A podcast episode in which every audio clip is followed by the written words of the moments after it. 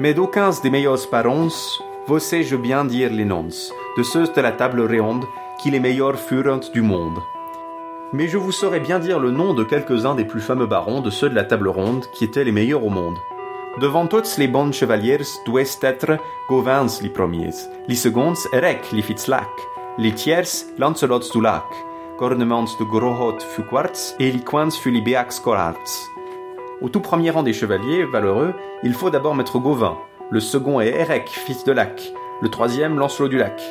Gornement de Grohot était le quatrième, et le cinquième, le Beaucouard. Les sistes fut les Letz Harditz, les simes Melians Tulitz, les huitièmes Moduits les sages, nuemes Dodinets les sauvages, Gandelutz soit dismes contets, en lui avouet maintes bontets. Le sixième, le lait hardi, le septième, Mélion d'Ulysse, le huitième Mauduit le singe, le neuvième Dodinel le sauvage, que Gandelus soit compté pour le dixième, c'était un chevalier aux multiples qualités.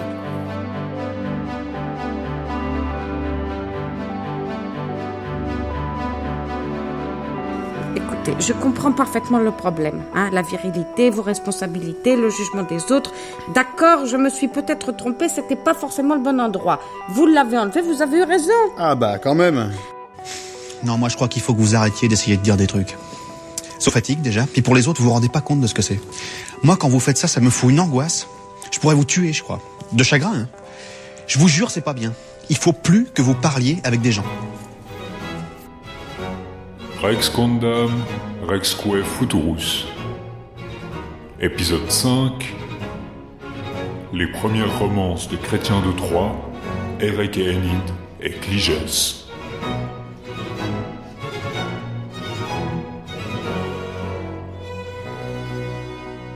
Alors bonjour à tous et bienvenue dans Rex Quandam Rexque Futurus. Bonjour Antoine. Bonjour Laïs. Alors aujourd'hui on va vous parler des auteurs français, un parangon de la littérature française médiévale, Chrétien de Troyes, un favori des programmes scolaires et du roman national littéraire français si on veut. Ouais, peut-être un peu le, le premier en fait, si euh, je, je doute qu'en France on lise beaucoup le roman d'Alexandre ou le roman de Thèbes ou le roman d'Énéas avant, ou même Boisse, avant de lire euh, Chrétien, donc euh, oui c'est probablement le plus, plus probablement des auteurs médiévaux les plus connus en tout cas pour les écoliers et les collégiens et les lycéens français.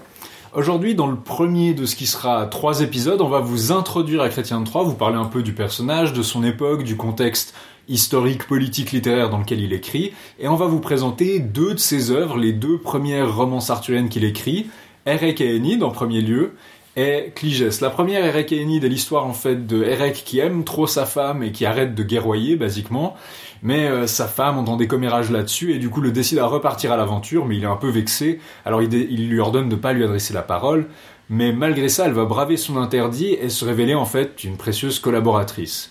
Et ensuite, l'histoire de Cligès qui suit en fait deux générations de, Byzantins, Alexandre puis son fils Cligès justement, et comment il va réussir à marier Phénice dans une histoire qui nous rappelle beaucoup l'histoire de Tristan et Iseux en fait. On a souvent dit qu'il avait fait une, un contre Tristan ou une parodie de Tristan, et Jean Frappier a parlé d'une sorte de néo-Tristan, une histoire de Tristan et Iseux qui est peut-être plus heureuse en tout cas.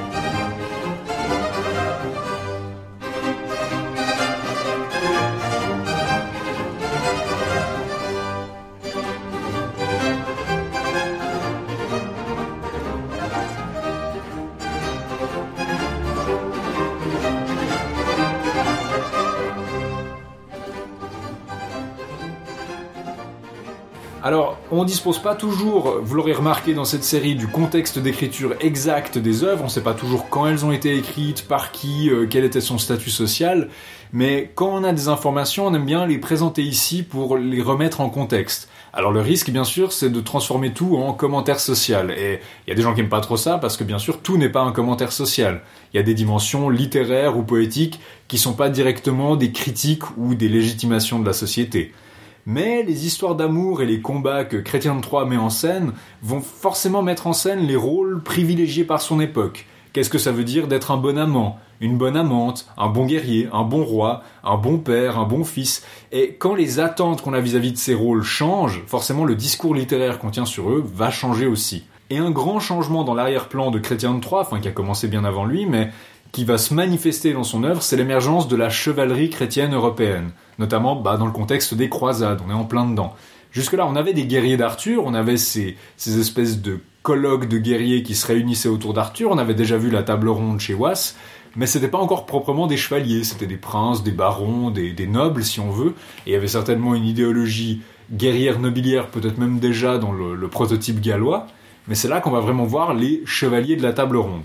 Alors, bien sûr, la chevalerie au sens large a des racines profondes. hein. Dans l'Antiquité classique, vous aviez à Rome la classe des equites, littéralement les cavaliers, les- des nobles juste en dessous de la classe patricienne. À Athènes, la cavalerie était aussi l'apanage de l'élite, et il y avait aussi une classe des hypeis, littéralement toujours les cavaliers, Puis les compagnons d'Alexandre, évidemment. les compagnons d'Alexandre. Et donc, enfin, si vous regardez un peu dans toute l'Eurasie, finalement, le fait d'avoir une monture, le fait d'avoir un cheval, c'était le signe d'une élite, donc, et au sens large, disons, d'une aristocratie. Donc ça, ça existait avant. Un archétype jungien, en fait. Et euh, disons, bien sûr, la chevalerie chrétienne reste une construction historique particulière. Bien sûr, il faut pas en faire quelque chose de trop particulier non plus. Disons, il y a une, version un peu naïve de l'argument qui est de dire ah, Jésus a dit il faut tendre l'autre joue et les chrétiens c'était tous des beatniks pacifiques pendant mille ans. Et puis d'un seul coup, il y a Bernard de Clairvaux qui a dit écoutez, j'ai trouvé un moyen super pour être des chrétiens et faire la guerre quand même. Et puis il aurait inventé les Templiers. Alors c'est vrai qu'il y a un paradoxe dans les Templiers, des moines soldats. Mais disons, c'est une attitude qui s'est construite beaucoup plus progressivement. Un de ceux, un des spécialistes de la chevalerie qui l'a assez bien montré, je pense, c'est Jean Flory dans son livre L'idéologie du glaive, qui est en fait la première partie de, sa thèse. Il nous parle en fait de comment on passe des premiers chrétiens qui refusent le service militaire et qui ont des attitudes qui sont vraiment pas très ouvertes à la chose militaire romaine. Puis après Constantin et la, euh, la conversion de l'Empire, forcément on a un discours assez différent. On va voir Saint Augustin qui nous parle de guerre juste. Et finalement quand on arrive à Charlemagne et aux Carolingiens, on a déjà une longue tradition de, guerriers chrétiens et de justification chrétienne de la guerre. Et donc au 10e, 11e, surtout 12e siècle, on va voir cette chevalerie vraiment s'affirmer. Et donc déjà chez Geoffrey de dans l'arrière-plan de Geoffrey de Monmouth ou Was, on avait déjà euh, l'existence de cette caste guerrière chrétienne, de cette société chrétienne en trois ordres, et euh, finalement ce qui va être euh, la chevalerie. Donc ça peut, être ça peut être intéressant de garder en tête ce que Jean Flory appelle justement la préhistoire de la chevalerie. C'est pas quelque chose qui sort de nulle part, mais d'un autre côté, c'est une construction nouvelle. Et les formes qu'on va voir, donc euh, le vocabulaire, l'équipement, le combat, mais aussi tout ce qui est l'apparat presque sportif, donc les tournois par exemple, ça va être intégré à partir de Chrétien de Troyes dans le dans le mythos arthurien. C'est-à-dire que maintenant, ces choses-là, vous allez voir euh, Gauvin, Perceval, compagnie, toujours faire des tournois, ce qui est une chose de son époque, mais que maintenant on va garder. C'est aussi quelque chose qui va rester et influencer la conception immédiatement ultérieure de la matière de Bretagne, mais aussi de la notion de chevalerie. L'idée même dans Thomas Mallory, dans le, Mortel d'Arthur, c'est de recréer une chevalerie qui est en train de se perdre pour lui euh, au début du XVe siècle. Euh, avant lui, des rois comme Édouard III, par exemple, d'Angleterre, construisent délibérément leur entourage de chevaliers, l'ordre de la, la Jarretière, par exemple, de, Garter, pour Édouard III, est modelé d'après la table ronde. Édouard III recrée une table ronde et l'a fait suspendre au château de Winchester. Il dit qu'il l'a retrouvée. Euh, Soit à partir du XIVe siècle, on va avoir consciemment un modelage sur ces euh, sources arthuriennes comme un exemple. Donc elles illustrent à la fois quelque chose de leur époque, elles reprennent et appliquent à la matière de Bretagne quelque chose de très, pas forcément très nouveau, mais quelque chose de très, euh, en tout cas particulier de leur époque. Et à, leur tour, ça va influencer euh, les lecteurs de ces euh, textes et ça va influencer la conception qu'on va avoir du chevalier, puisque via chrétien, il s'est appliqué au chevalier de la table ronde précisément.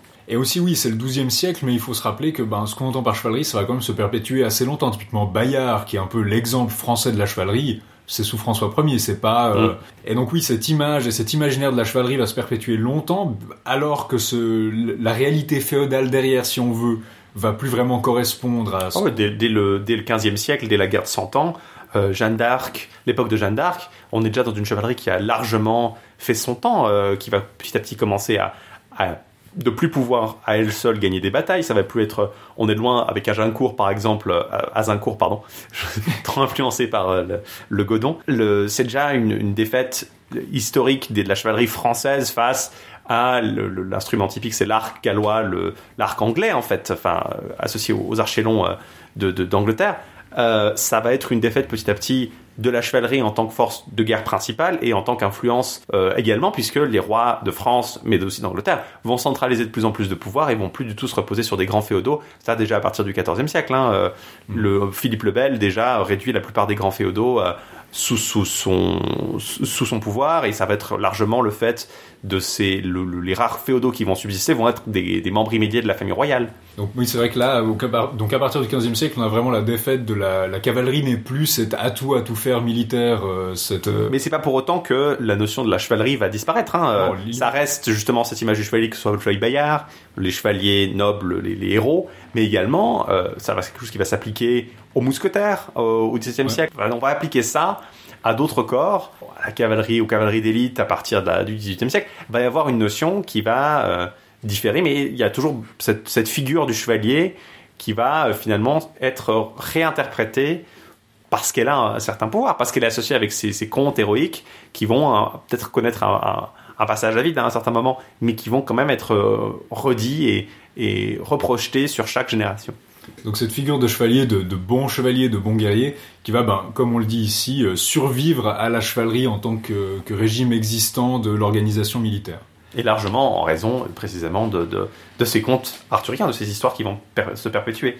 De la même façon que euh, l'idée du samouraï japonais euh, euh, a été réinterprétée et, et réexploitée avec le temps, euh, là, de la même façon, un régime qui disparaît va quand même être euh, maintenu par euh, son image, en fait. Et donc quand Chrétien de Troyes écrit, c'est entre la deuxième croisade, entre 1147-1149, et la troisième croisade à la fin du XIIe siècle, qui est la croisade. Enfin, en tout cas, pour nous qui avons été élevés avec Age of Empire 2, c'est Richard Cœur de Lion, Frédéric Barberousse, c'est Saladin, et Philippe d'Alsace, euh, comte de Flandre, pour qui il écrit le Comte du Graal, ira d'ailleurs mourir en Terre Sainte. Donc il est proche, disons, c'est, une réalité pour lui, le fait de partir en croisade, et bien sûr, entre les croisades, il y a des gens qui vont en Terre Sainte et qui en ramènent des choses aussi.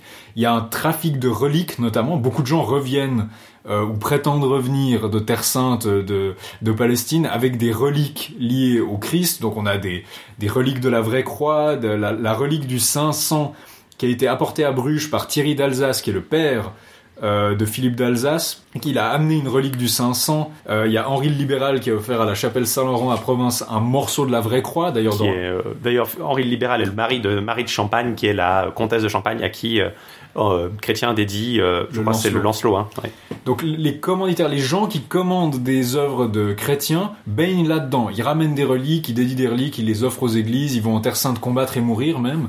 Les croisades, ça fait vraiment partie du quotidien des gens qui vont écrire et lire ces histoires. Ces reliques de Terre Sainte, on les trouve dans le REC justement. Il y a un morceau de la vraie croix dans une église qui a des propriétés apparemment euh, euh, magnifiques. Donc ça, c'est pour le contexte historique. Forcément, ça va avoir un certain impact sur comment est-ce qu'on interprète euh, chrétien, comment est-ce qu'il met en scène la chevalerie, qu'est-ce que c'est une guerre légitime, qu'est-ce que c'est une capture de prisonniers légitime, qu'est-ce que c'est euh, comment un guerrier doit se comporter finalement, ce qui a un rôle assez important. Et du côté du contexte littéraire, on a vu au cours du XIIe siècle pas mal d'adaptations de textes euh, antiques. On a eu le roman de Thèbes euh, autour de 1154, qui est donc une adaptation de l'histoire d'Oedipe et de, ses descendants, tout le cycle euh, de ses descendants et de ses ancêtres.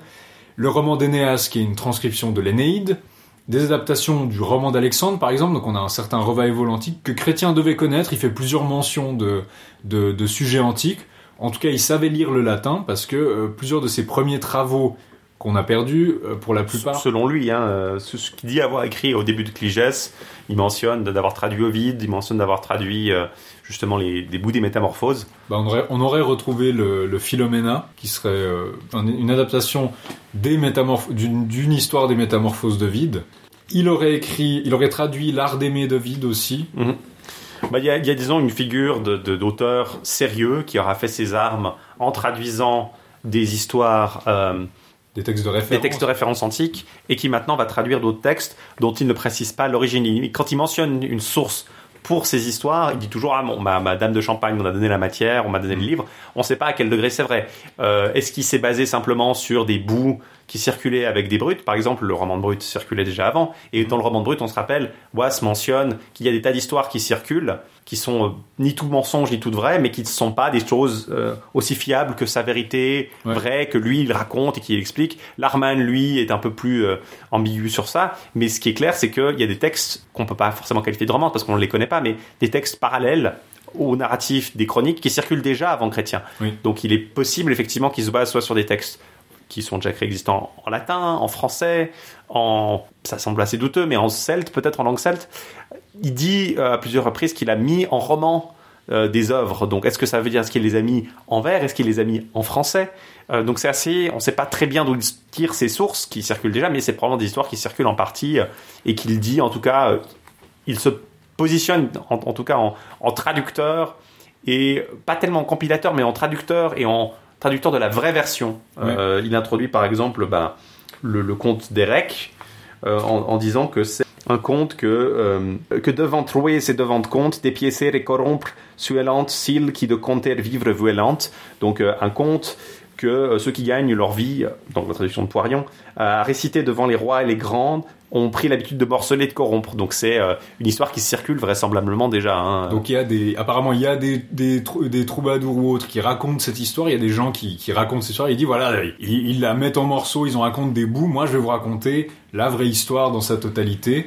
Comme tu dis, il, il se présente des fois comme quelqu'un qui récupère, soit qu'il a trouvé un livre quelque part. Bon, comme comme d'habitude, on ne sait pas s'il s'invente une source ou s'il a vraiment. C'est toujours assez difficile. Est-ce que on doit alors, Je suis assez partisan de, disons, euh, donner le bénéfice du doute en général euh, dans ces circonstances-là. Mais effectivement, dans certains cas, c'est clairement des positionnements. Après, c'est quelque chose que fait aussi, euh, par exemple, Marie de France, euh, qui écrit plus ou moins, peut-être un peu plus tôt, à peu près à la même époque, en tout cas que, Chrétien, fin du XIIe siècle, deuxième moitié du XIIe siècle. Et euh, elle dit, euh, par exemple, quand elle parle de l'ostique, par exemple, qui est l'histoire du rossignol euh, offert par un chevalier à Satan, bref, Ouais. euh, quand elle introduit le lait de l'ostique, elle dit, euh, c'est une histoire dont les Bretons firent un lait.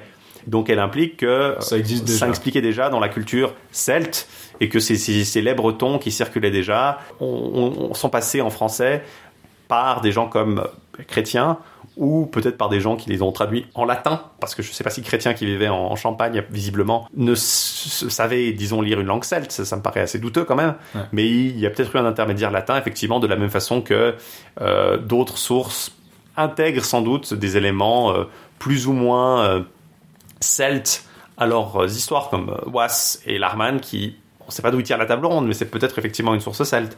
Donc il y a des histoires qui circulent et qui vont être reprises, et ça en fait certainement partie. Euh, L'Enval, par exemple, qui est un lait arthurien de Marie de France, euh, il y a une fée, il y a, y a, disons, il y a des éléments qui tendent à pointer vers, Vers des du éléments celtes, en folklore celte en tout Parce cas. que le lait de l'Enval, par exemple, c'est euh, un chevalier qui est un amant d'une fée et qui est convoité par Guenièvre, c'est-à-dire que Guenièvre essaie d'acquérir euh, son affection, mais il la rejette.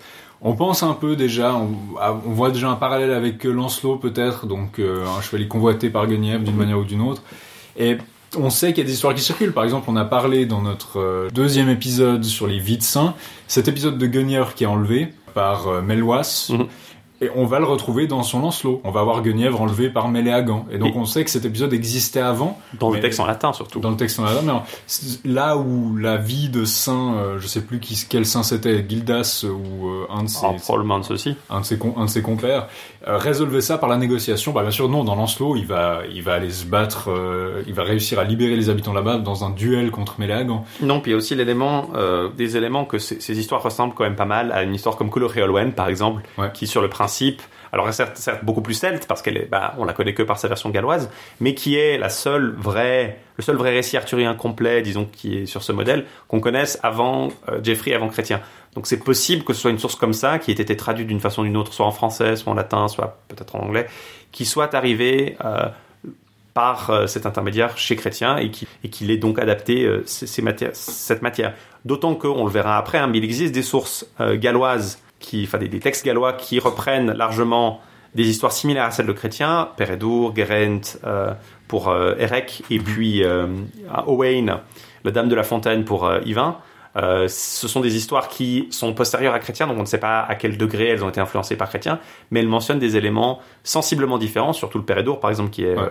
qui en n'a pas le Graal, par exemple, dans la version celte, et qui tendent, qui me font tendre à penser qu'il y a une source commune avec Chrétien, mais pas nécessairement que Chrétien les a influencés.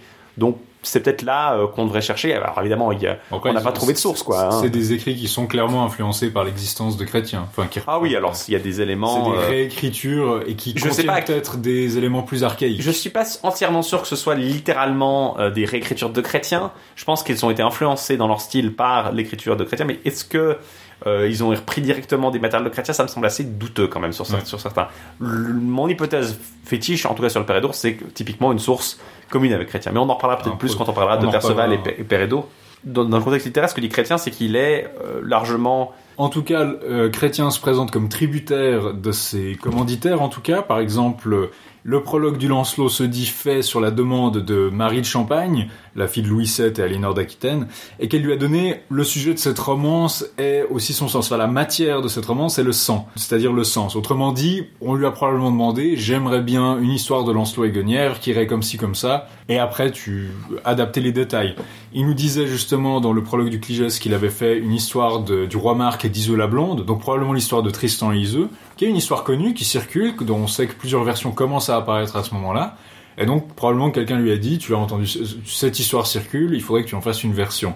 Oui, parce qu'il mentionne justement en plus l'histoire, euh, dans un détail, il la commande dans Cligès, donc c'est il en connaissait suffisamment pour euh, pouvoir en faire un espèce de pastiche dans Cligès. Donc ça semble assez clair que euh, effectivement il, a, il y avait euh, une version. Tristan Iseux, c'est peut-être une, une, des meilleures, une des meilleures preuves, disons, mais un des meilleurs indices qu'il y avait des versions pré-chrétiennes qui circulaient, en tout cas en France, basées sur du matériel probablement celte. Bon, en tout cas pré-littéraire, c'est-à-dire. Enfin, pré, enfin oui, circulés qui étaient, qui ont été écrits par plusieurs auteurs, plus ou moins indépendamment en tout cas. Ce qui semble assez clair, c'est que il, il ait cette relation avec ses, ses, ses commanditaires. Euh, Philippe d'Alsace, par exemple, à qui le conte du Graal est dédié, lui a demandé de le faire selon euh, selon Chrétien pour faire en faire le meilleur conte jamais rimé en cour royale, et il lui a donné le livre sur lequel il se base. Donc il semble effectivement que en partie euh, ils ont moins de circulation pour ces, ces histoires, ce soit justement ces, ces personnes qui ont accès à, qui peuvent avoir accès à une copie d'un livre préexistant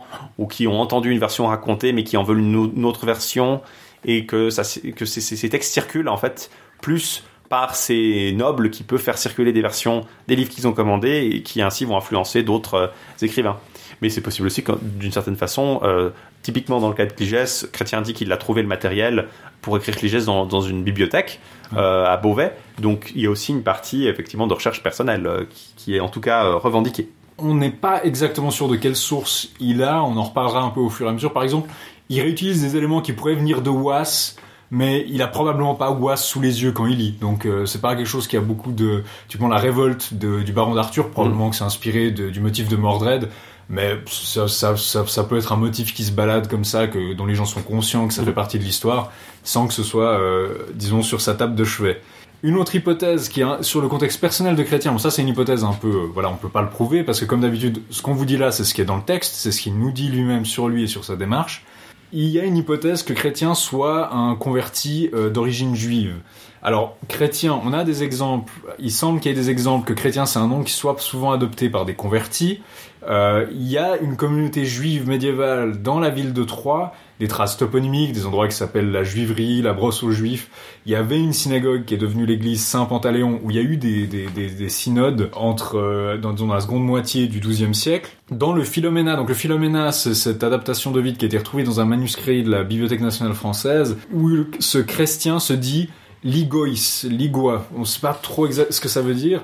On a pu interpréter ça comme Goy, autrement dit non juif, ou alors ça pourrait renvoyer à la ville de Gouet qui est proche de Troyes. Donc ça, ça pourrait être un signe ou pas de sa conversion.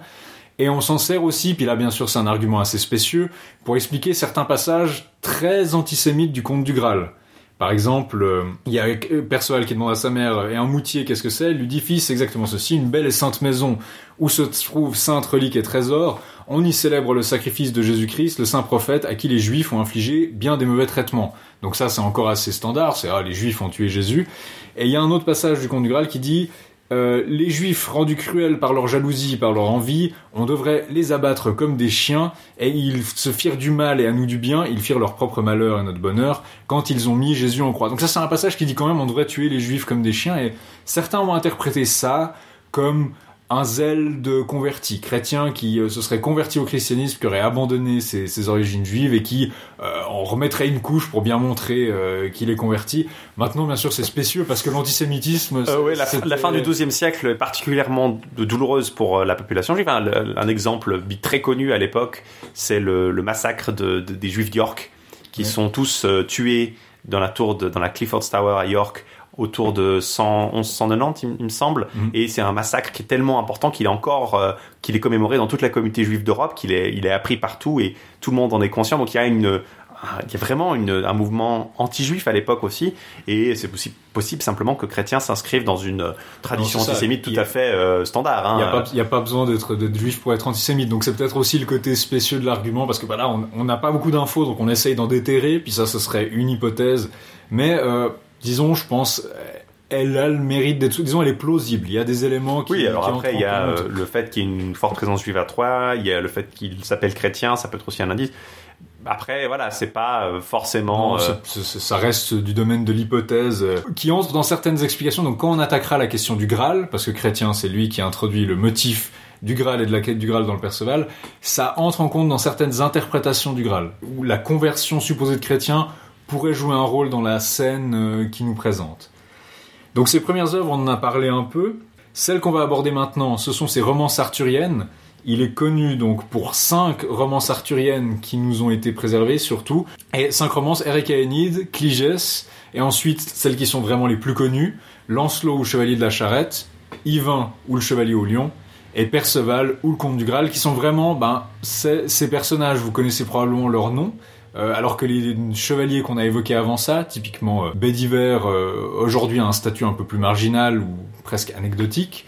Sans parler d'Eric et de, de qui sont peut-être les moins. euh, Voilà, ceux qu'on va aborder aujourd'hui sont pas les, plus aimables, et comme on va le voir avec Irek, pas forcément des personnages très euh, agréables, mais on va commencer à vous présenter leurs histoires. Je vous propose d'abord de faire une petite pause musicale, parce que justement, parmi les écrits qu'on a retrouvés de Chrétien sont deux chansons. Bien sûr, c'est une reconstruction musicale, on a les paroles, on sait pas vraiment à quoi ça ressemblait alors, mais c'est une rendition de D'amor Schimatolu à moi, une chanson d'amour écrite par Chrétien. Et on vous retrouve juste après ça.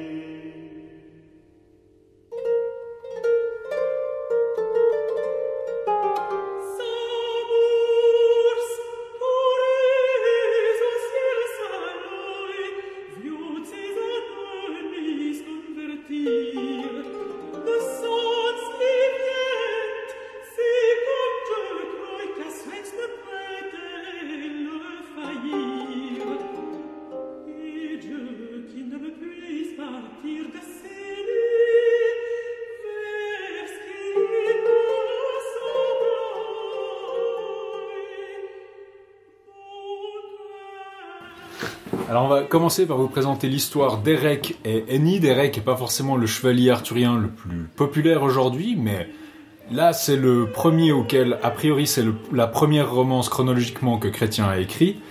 Euh, avant ça, il faut vous dire que le thème principal, disons, une des tensions principales qui animent les romances de Chrétien de Troyes, c'est la tension qu'il y a pour le héros, pour le chevalier, entre les impératifs qui sont demandés par la chevalerie, par exemple aller avoir des aventures, faire des tournois, prouver sa valeur au combat, et les impératifs amoureux, les devoirs qu'il a envers son amante, euh, envers qui il a une relation. Et Erek, ça va être un des opposés de ces pôles, c'est-à-dire qu'il aime tellement Enid qu'il oublie de, enfin, il ne fait plus de choses chevaleresques, et les gens commencent à commérer sur lui. Yvain, qu'on verra dans notre prochain épisode, c'est l'inverse. Euh, il aime tellement, disons, la chevalerie, qu'il euh, néglige son mariage et que sa femme, finalement, le renie. Donc l'histoire d'Erek et Enid commence quand Arthur organise une chasse au cerf blanc le jour de Pâques. Erek n'y participe pas directement, mais il escorte la reine Guenièvre, et sur le chemin, une des suivantes de la reine est malmenée par un nain qui accompagne un certain Ider. Erek le suit alors pour lui demander justice, il est fouetté lui aussi par le nain, enfin malmené, du coup il, euh, il les suit pour arriver dans une ville où il rencontre Enid, qui n'est pas encore nommée, et il en tombe amoureux. Le père d'Enid, qui est une sorte de noble un peu déclassé, pauvre comme ça, défavorisé, Un vavasseur, il il l'appelle un vavasseur. oui, un vavasseur. euh, euh, défavorisés. Malgré sa pauvreté, le père d'Enid donne des armes, euh, un équipement militaire à Erek parce qu'il est parti tellement vite qu'il avait pas ses armes. Donc là, il demande des armes juste son épée et son cheval. euh. pour, pour pouvoir se battre. Et euh, il, euh, il arrive sur la place publique où le Ider justement dit euh, ma femme est la plus belle, c'est la plus belle de toutes, elle va gagner apparemment cette espèce de, de, de, de tournoi de l'épervier par sa, par sa beauté. Il dit non non c'est Enid qui est la plus belle. Eric euh, avance Enid, tout le monde dit waouh elle est super belle. Euh, tu, oses me mettre euh, ma parole en doute. Alors du coup, ils s'affrontent, il le bat, et du coup, il remporte le tournoi. Il ramène Enid à euh, la cour du roi Arthur et il peut l'épouser. Et c'est là qu'il apprend son nom d'ailleurs. C'est pratique, on, révèle son nom au moment pratiquement à l'hôtel en fait. Qui est un thème qui est assez important chez Chrétien, celui du non révélé ou de ne pas révéler son nom. Et dans la suite de son aventure, Eric va lui-même dissimuler son nom et son identité à la plupart des gens qu'il va rencontrer. Donc c'est là qu'on commence à voir aussi la moquerie un peu envers euh, l'histoire de Tristan et Iseux. Par exemple, il nous dit à un moment, cette fois, notre Iseux n'avait pas été enlevé ni Brangian mis à sa place. Donc il fait, il mentionne un peu ces, péripéties l'histoire de Tristan et Iseux et les gens les mentionnent avec une certaine distance. Ultérieurement, l'histoire de Tristan et Iseux participera de la légende arthurienne comme disons, comme une histoire comme les autres, mais elle a longtemps eu une certaine distance. Et là, on voit des gens qui la mentionnent comme une tragédie, certes réelle, mais une tragédie dont tout le monde parle et que tout le monde connaît. Bah, dans Cligès, les gens semblent connaître effectivement euh, l'histoire de Tristan et Isolde, puisque euh, Phénis, la, la dame de, de Cligès, mentionne qu'elle ne veut pas euh, faire la même chose qu'Iseux et se livrer à deux hommes. Donc il y a une certaine conscience que soit ce sont des personnages qui interviennent dans le même, euh, Dans le même univers, univers. Ou alors ce sont des, euh, Des, histoires, des histoires qui circulent déjà. une histoire connue pour ce- ce- ce- ce- ce- ses connotations euh, morales. À noter qu'il y a un Tristan qui est mentionné à la cour du roi Arthur, euh, qui est Tristan qui, euh, Qui ne, ne rit jamais. qui ne rit jamais. Donc on ne sait pas si c'est effectivement le Tristan euh, Non, du- de l'histoire, mais c'est probablement pas le cas. Mais le disons le nom est en, en tout cas associé déjà avec la cour d'Arthur. Disons, un des traits centrales de l'histoire de Tristan et Iseult, c'est la fin tragique des deux amants. Et ça, Mm. c'est quelque chose que Chrétien n'aime pas. Chrétien, il aime bien les fins euh, où tout finit bien et on se marie et on est Enfin, couronné. tout est résolu, disons, est avec un, un résolu, petit euh. nœud à part dans Perceval qui n'a pas fini justement, effectivement. À part le personnel qui est à part sur de nombreux plans. Et donc il nous dit euh, que quand ils ont les amants ont enfin pu être réunis pour leur nuit de noces, euh, cette fois euh, le cerf traqué qui allait de soif ne désira jamais autant la fontaine, c'est une image qui vient des psaumes d'ailleurs, l'épervier affamé ne vola jamais aussi rapidement à l'appel que le chevalier et la jeune fille mirent d'empressement à se jeter dans les bras l'un de l'autre. Oui, il est assez sensuel, c'est assez amusant. Il, Oui. dé- quand il décrit les, les, des chevaliers qui, enfin, des- un chevalier et sa dame qui couchent ensemble, il n'est pas euh, spécialement discret, quoi. Il, enfin, il mentionne euh, explicitement qu'ils font l'amour, ouais. Non, il dit Il le- n'est pas euh, du tout discret. Il pas, ils passèrent la nuit ensemble. Éloignons-nous. Il dit vraiment, ils se sont enserrés dans leurs bras, les bras l'un de l'autre. Ils ont eu. Bon, il dit explicitement là, le baiser fut leur premier jeu, leur amour réciproque, je prends la traduction de Poirion de la Pléiade de nouveau, leur amour réciproque rendit la jeune fille plus hardie, elle ne redouta rien, elle supporta tout quoi qu'il lui en coûta. Avant le lever, elle avait perdu le nom de pucelle. Donc ouais, c'est est c'est pas tellement. assez, euh, euh, il est assez explicite, assez vindicatif. Et ensuite de ça, Erek reste un an auprès de sa femme. Il nous dit de nouveau, mais hélas, il advint qu'Erek l'aima tant d'amour qu'il ne se soucia plus des armes et négligea les tournois. Il avait perdu le désir de tournoyer. Il ne s'intéressait qu'à faire l'amour à sa femme, dont il avait fait son amie et son amante. Il mettait tous ses soins à l'embrasser et à la baiser. Il ne cherchait point d'autres divertissements. Donc il y a un déséquilibre là. Euh, On dit quand même que est un bon, disons, il a ses gens et il les fournit proprement. Il est généreux avec les gens. Il a quand même des qualités à ce moment-là. bon, il est fils du roi. Il est fils du roi Lac. Il a l'argent, euh, la réputation. Il traite euh, quand même bien les gens. Il traite en fait très bien tout le monde, mais sauf que sur le plan chevaleresque de prouver sa valeur et de participer à ses compétitions, il le fait plus du tout. Là, il y a un déséquilibre qui va en fait causer, disons, ce déséquilibre qui va causer la suite de l'aventure. Parce que là, c'était un peu comment ils se sont rencontrés. euh. Et là, justement, euh, ça provoque des murmures. Il y a des commérages, des gens qui racontent des rumeurs sur son compte. Enid les entend, elle en vient à se lamenter auprès d'Eric quand il dort. Là, ah, pauvre de moi, euh, c'était le meilleur chevalier du monde, mais à cause de moi, maintenant, il, il fait que de m'aimer. Elle a l'impression d'avoir gâché son talent, puis elle se lamente devant Eric qui se réveille, qui fait Ah, qu'a- qu'as-tu donc dit? Elle lui répète, elle lui dit Oui, voilà, j'ai. Et Eric le prend pas bien du tout. Alors il dit Bon, ben si c'est comme ça, on va partir en aventure. On part en aventure, par contre, ne m'adresse pas la parole. Donc il dit euh, Oui, euh, il part seulement. Tout le monde essaie de le dissuader. Tout le monde lui dit non, mais c'était fou. Euh, pars avec des gens ouais. euh, et lui, il prend juste sa femme sur un cheval et lui dit très bien, tu ne dois jamais m'adresser la parole. À partir de là, le ressort principal de l'histoire, c'est que Erek est un idiot qui fait absolument pas attention à ce qui se passe autour de lui, et que Enid est la seule qui réalise qu'il y a des dangers cartoonesques et caricaturales qui les menacent, des chevaliers en armes qui arrivent, et elle- à chaque fois elle se dit, oh mais est-ce que je vais oser avertir Erek alors qu'il m'a interdit de parler? Et du coup, Erek est pas un personnage très sympathique, parce qu'on se dit, on est vraiment du côté d'Enid, disons, sur le point de vue du pathos et du ressenti, le roman est vraiment centré sur les tourments que Enid ressent. C'est elle qui était tourmentée par les commérages qu'il y avait sur son mari, c'est elle qui se lamente là-dessus, c'est elle qui se tourmente quand elle- parce qu'elle sait pas si elle doit adresser la parole à Eric. Puis chaque fois, il, chaque fois qu'il lui parle il dit d'une façon plus cari- caricaturale encore, chaque fois il dit euh, Ah, la prochaine fois que tu ouvres la bouche, tu vas le regretter, euh, je ne t'aime ouais. de moins en moins. euh. Euh, tu, tu crois que tu- vous croyez que vous m'avez aidé sur ce point-là, mais ce n'est pas vrai du tout. Et du coup, c'est pas un personnage très sympathique et euh, on est vraiment Mais j'imagine qu'on est censé le, trouver ses raisons euh, louables si on est un, un- disons un homme à la cour du, du, du si de, de Marie de Champagne euh, au XIIe siècle peut-être, mais enfin. Je pense si on a un homme médiéval, oui, c'est clair qu'elle dit plusieurs fois que son mari est également son seigneur et son suzerain, donc il y a une relation d'inféodation entre la femme et le mari, ça c'est clair.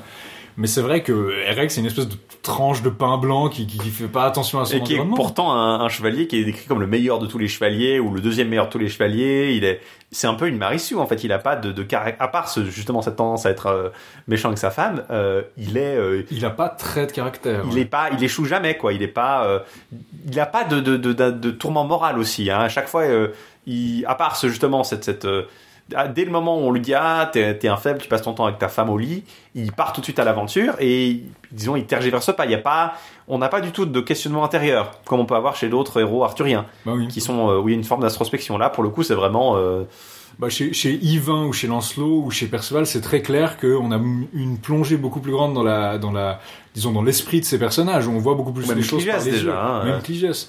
Parce que là, bah, il, il nous donne pas trop ça. C'est un bon guerrier, il se bat bien, mais du coup, euh, il enchaîne un peu les, les, les, les périls. D'abord, euh, Eric, et à chaque fois, il y a Enid qui le sauve et il s'énerve un peu jusqu'à leur réconciliation. D'abord, il y a trois chevaliers bandits qui leur arrivent dessus. Enid l'avertit, il dit ah, euh, ne me dites rien. Il les, il les démonte et il prend leurs chevaux. Ensuite, il y a cinq chevaliers bandits qui arrivent. Il les démonte de nouveau, il prend leurs chevaux. À chaque fois, il est fâché qu'Enid lui parle. Et là, il y a un comte malhonnête qui héberge le couple et il désire épouser Enid. Et il lui dit, ah, euh, euh, je vais tuer euh, votre mari et puis euh, je vous prendrai pour moi et vous serez comtesse avec moi. Du coup, Enid le convainc, non mais attendez, demain matin, vous tuerez mon époux demain matin, sera plus discret, etc. Et le lendemain, à l'aube, elle réveille Eric et elle lui dit, allons-y, il a projeté de te tuer. Et puis il dit, oh bon d'accord, allons-y. Il, J'aimerais juste que juste avant ça, ils, ont, ils sont arrivés chez l'hôte parce qu'ils sont tombés sur un écuyer, qui, du comte qui apportait à manger aux laboureurs dans les champs. Et puis euh, il y voit qu'ils le- l'écuyer qui est gentil a, a vu qu'ils ont passé la nuit dans la forêt. Il leur dit ah mais vous avez pas dû manger, venez je vous noie. Et en fait il leur file toute la bouffe qui devait aller aux, aux laboureurs. et ça m'a beaucoup amusé parce que je me suis imaginé ils font leur petit pique-nique et après ils les mènent au comte et après ils, ils gardent les ils laissent les, les chevaux à l'autre. Ils restent pas chez le comte, ils restent chez un autre du village, un bourgeois. Ouais. Euh, Il y a une tendance d'ailleurs à, à ne pas euh, s'héberger les uns chez les autres, euh, j'ai Ouais. l'impression. Quand ils sont à l'étranger, ils aiment pas tellement aller chez les autres comptes, ils vont plutôt chez euh, un bourgeois local. C'est pareil dans Cligès d'ailleurs. Euh, c'est assez amusant, comme si il y avait un. Bah, avant, le Vavasseur était le, le frère du comte de la ville où ils habitaient. euh, Le, le, le l'oncle d'Enid, c'était le comte. de. Et pourtant, l'oncle laissait son euh, sa nièce et sa famille, la famille de sa nièce, euh, disons. Euh, taudis, apparemment, on sait pas trop. c'est assez. il, dit euh, que c'est, il dit que c'est un espèce, en fait, c'est assez intéressant. Il dit que c'est une espèce d'atelier où il, une, une- en tout cas une fabrique. Il y a des, les, les femmes de la famille travaillent là-dedans Ouais, quelque chose. Donc ça semble, il semble pas y avoir une très bonne relation en général entre les les les les comtes et les la noblesse chez qui Eric va se balader. Euh, Peut-être pour le décrire par opposition, comme lui, il est le fils d'un un prince noble. euh, La cour d'Arthur est idéale, mais il va chez des comtes qui sont un peu euh, pas terribles quoi. Et donc il donne les, chevaux à cet hôte qui l'hébergeait et il part. Et puis il y a les troupes du comte qui arrivent, apparemment une centaine de chevaliers, mais c'est trop tard, il est parti. Qui les lance sur ses traces et apparemment Eric ne remarque pas ça. Il y a une centaine de chevaliers qui cavalent sur leurs traces et c'est Enid qui doit se tourmenter pendant plusieurs pages. Ah, est-ce que je l'avertis ou pas? Oui, euh, dans la vallée, il y a des chevaliers qui nous courent après. Il dit ah bon. Et il arrive à défaire tous ces chevaliers en blessant notamment le comte au flanc, ce qui lui fait euh, abandonner. Et ils peuvent continuer le- leur aventure. Il combat Eric Guivray le Petit en subissant de nombreuses blessures. C'est ces combats arthuriens. Vous quand vous avez vu un combat chez Chrétien 3, généralement vous avez tous vu. Ils se désarçonnent l'un l'autre. Après ils se tapent dessus jusqu'à ce que leur euh, aume soit cabossé, que leur bouclier lâche, que leur partie d'armure se barre. Bref, ils saignent de partout. Parce que Guivrel le petit, il l'a croisé puis il a voulu se battre avec lui un peu à la à la- enfin comme ça quoi. C'était vraiment un chance encounter et puis. euh, Non, bah c'est ça. Il te- euh, alors comme ça, je tournoie pas assez, et puis euh, il profite de la moindre occasion. Ils pensent mutuellement leur plaie après le combat, après qu'il ait, euh, qu'il ait admis, admis sa défaite. Il rencontre la cour d'Arthur, il combat que incognito, il y a que qui prend le cheval de Gauvin et qui arrive à sa rencontre et qui lui demande son identité, mais il veut pas la décliner. Parce que le, son bouclier est tout cassé, donc personne voit euh, qui il est. Puis au final, c'est Gauvin qui, par la ruse, arrive à le, faire, le convaincre de rester euh, à la cour parce que Il dit, veut pas euh, s'arrêter. Oui, il veut pas s'arrêter. Donc du coup, Gauvin euh, euh, fait complet. Gauvin retourne à la cour leur dit j'ai un truc, euh, bougez-vous le plus loin sur le chemin. Puis il retarde, il retarde Eric le temps que les autres aillent s'installer en euh, discutant avec. Puis Eric qui semble très frustré mais qui ne semble pas vouloir bouger. Et il fait bon bah vous me faites perdre du temps et puis quand il poursuit sa route il retombe de nouveau sur la tente les tentes du roi Arthur. Et là, il est convaincu de révéler son identité, de rester pour la nuit. Et il y a c'est assez intéressant on dit qu'on lui donne un onguent qui soigne à la fois les os et les nerfs qui a été fait par la sœur du roi Arthur Morgue ou Morgane euh, du, du Val Périlleux apparemment et on refait ses bandages. Après ça il sauve euh, Cadoc de Cabruel de deux géants qu'il menaçait, l'un en plantant une lance dans son œil et il coupe l'autre en deux verticalement, donc c'est quand même assez graphique. Et il lui dit pas son nom, mais il dit ah allez dire à Arthur que je vous ai sauvé. Il l'envoie à la cour d'Arthur pour euh, dire qu'il l'a sauvé. Donc on a quand même le thème du chevalier errant, c'est-à-dire qu'on comprend pas vraiment pourquoi il part. Il a pas vraiment de but, il se balade et il fait un peu toutes les aventures qu'il rencontre euh, jusqu'à plus soif en fait. Donc il, fait ça, il envoie des gens à la cour. C'est un motif qu'on va retrouver dans chez les autres chevaliers, même si disons qu'on va peut-être retrouver chez, enfin vois, Lancelot a plus un, un objectif plus euh, focalisé, mais qu'on va retrouver dans d'autres romances. Ensuite, à cause de la chaleur, il y a ses plaies qui se rouvrent, enfin, il transpire, il saigne, voilà, et il s'évanouit à cause de la perte de sang. Il y a un autre comte malhonnête qui veut épouser Enid, qui les recueille. À ce moment-là, Eric, euh, tout le monde croit qu'il est mort. On le met sur une civière, puis on le laisse sur la table pendant le festin, puis quand Parce il que dit, le comte arrive pour sauver euh, Enid qui est en train de se, qui, qui Ah oui, croit que son euh, qu'Eric est mort et qu'elle va, elle va se suicider. Elle va se suicider, donc elle prend l'épée de, de, de Eric, elle est sur le point de se planter, puis là, le comte arrive et l'interrompt. Donc un motif assez... euh, Bah, Chrétien aime bien mettre des motifs tragiques, mais il aime bien les interrompre aussi. Il aime bien que qu'il n'y ait pas trop de, de, de boucherie, disons. Cette fin, à la Roméo et Juliette, où l'amant se tue parce qu'il croit que son euh, Il n'aime Euh, pas ça, il est pas très. euh, il aime pas trop ça et en fait c'est assez proche de ce que dit ce que dit Aristote dans la poétique, c'est qu'une tragédie t'as pas besoin que la fin soit triste. C'est-à-dire que bon aujourd'hui bien sûr oui depuis au moins je pense Donna la tragédie se codifie comme quelque chose qui a une fin avec des morts tragiques à la fin de tout le monde. Mais Aristote disait lui que il n'y a pas besoin. Tu peux avoir une tension énorme et une résolution où la tension se relâche, mais il suffit que quelqu'un ait été sur le point de tuer quelqu'un de sa famille, par exemple, pour que ça compte comme une tragédie. Donc peut-être aussi que Chrétien, qui est peut-être familier avec ce genre de, de code, joue un peu avec et se dit ah j'ai pas envie de faire une histoire triste.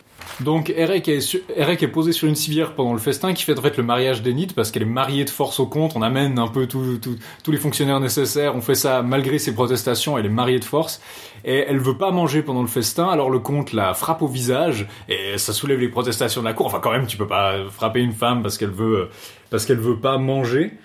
Elle crie alors qu'elle refusera toujours les avances du comte, pour toujours, et euh, il la frappe à nouveau. Et là, il y a Erek qui se réveille, euh, qui, tout le monde panique parce qu'il croit qu'il est ressuscité. Erek, il voit ça, euh, que Enid est frappé par le comte, il fend le crâne du comte d'un coup d'épée, et ils partent les deux dans la panique parce que tout le monde apparemment euh, a l'air de croire qu'Erek euh, est une espèce de diable ressuscité des morts. euh, Guy Vray, qui entre-temps a appris que le comte avait kidnappé Enid et, pris Eric avec dans le château, a mené une qui s'est dit ah mais qui a dit parce qu'on lui a dit je crois on a vu une femme le comte a pris une femme aussi belle plus belle encore que Iseut Et dit, ça doit être Enid. et Enid est régulièrement décrite comme justement la plus belle de toutes les femmes je crois que c'est la plus belle canoniquement de toutes les femmes arthuriennes parce Ouais. qu'elle est plus belle encore qu'Iseut et euh, donc Guy Vray euh, vient avec une armée d'amis de chevaliers à la rescousse puis en fait il tombe juste sur Eric et Enid qui viennent de s'échapper et il les recueille euh, et il soigne euh, Eric justement et il va, ils, ils vont ensuite vers une aventure un peu plus.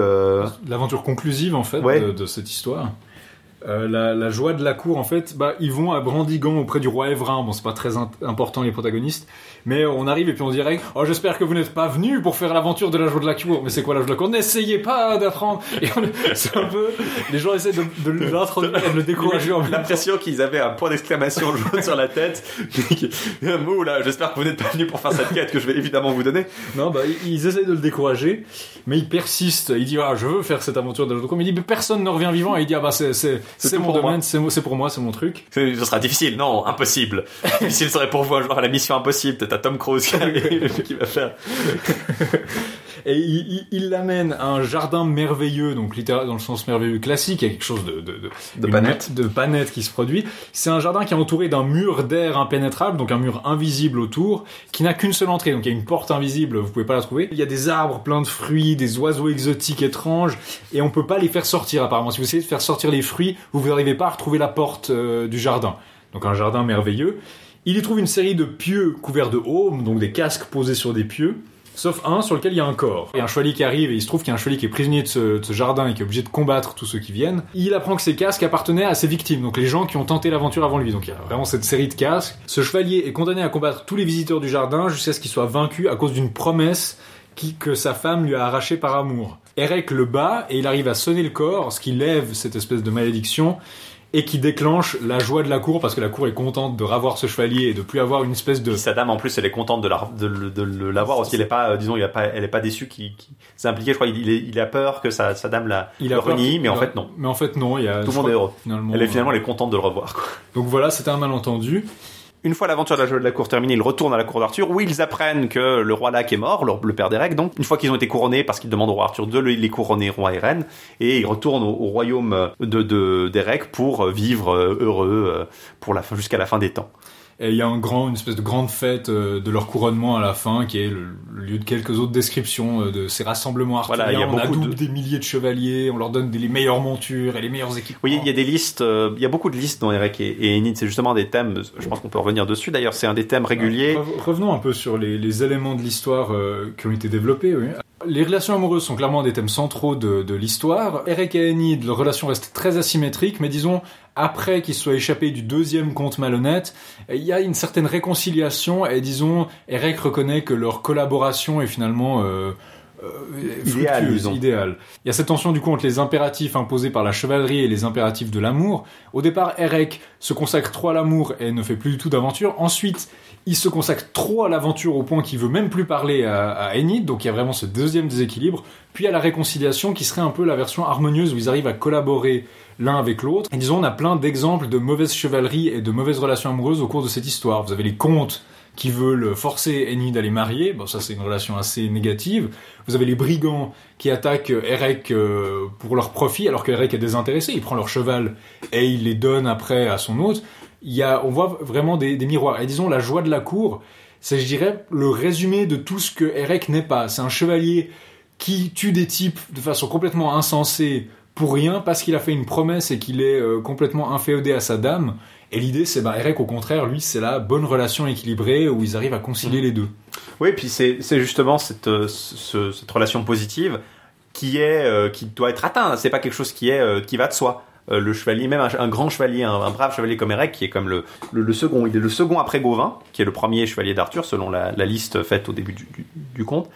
Une notion que même lui, il ne peut pas atteindre cet équilibre parfaitement euh, comme ça, quoi. Il n'est pas euh, si idéal que ça. Tout le monde doit euh, faire un effort, tout le monde doit euh, comprendre l'autre. voilà. C'est vraiment un message assez euh, d'éducation finalement. Hein. C'est Ouais. quelque chose qu'on trouve régulièrement chez Chrétien. C'est des, des contes qui doivent aussi être lus comme des exemples à suivre euh, et des, des indications du, du bon comportement.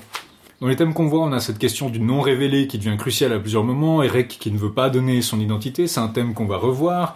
Le chevalier errant, c'est-à-dire bah, Eric il a pas vraiment de but, il part et il se dit je vais faire des aventures. Donc on a déjà cet exemple du, chevalier qui, se barre en quête de, challenge si on veut, qui, qui le à l'épreuve. Le chevalier condamné à combattre dans un jardin à cause d'un serment et qui est libéré quand il est battu, ça c'est un motif qu'on va retrouver dans de, en tout cas je crois dans le conte du Graal, il y a Gauvin qui en bat un, Mhm. à, à cause d'une promesse qu'il a fait à sa dame, de nouveau il, il est condamné à battre tous les gens qui viennent dans un certain jardin.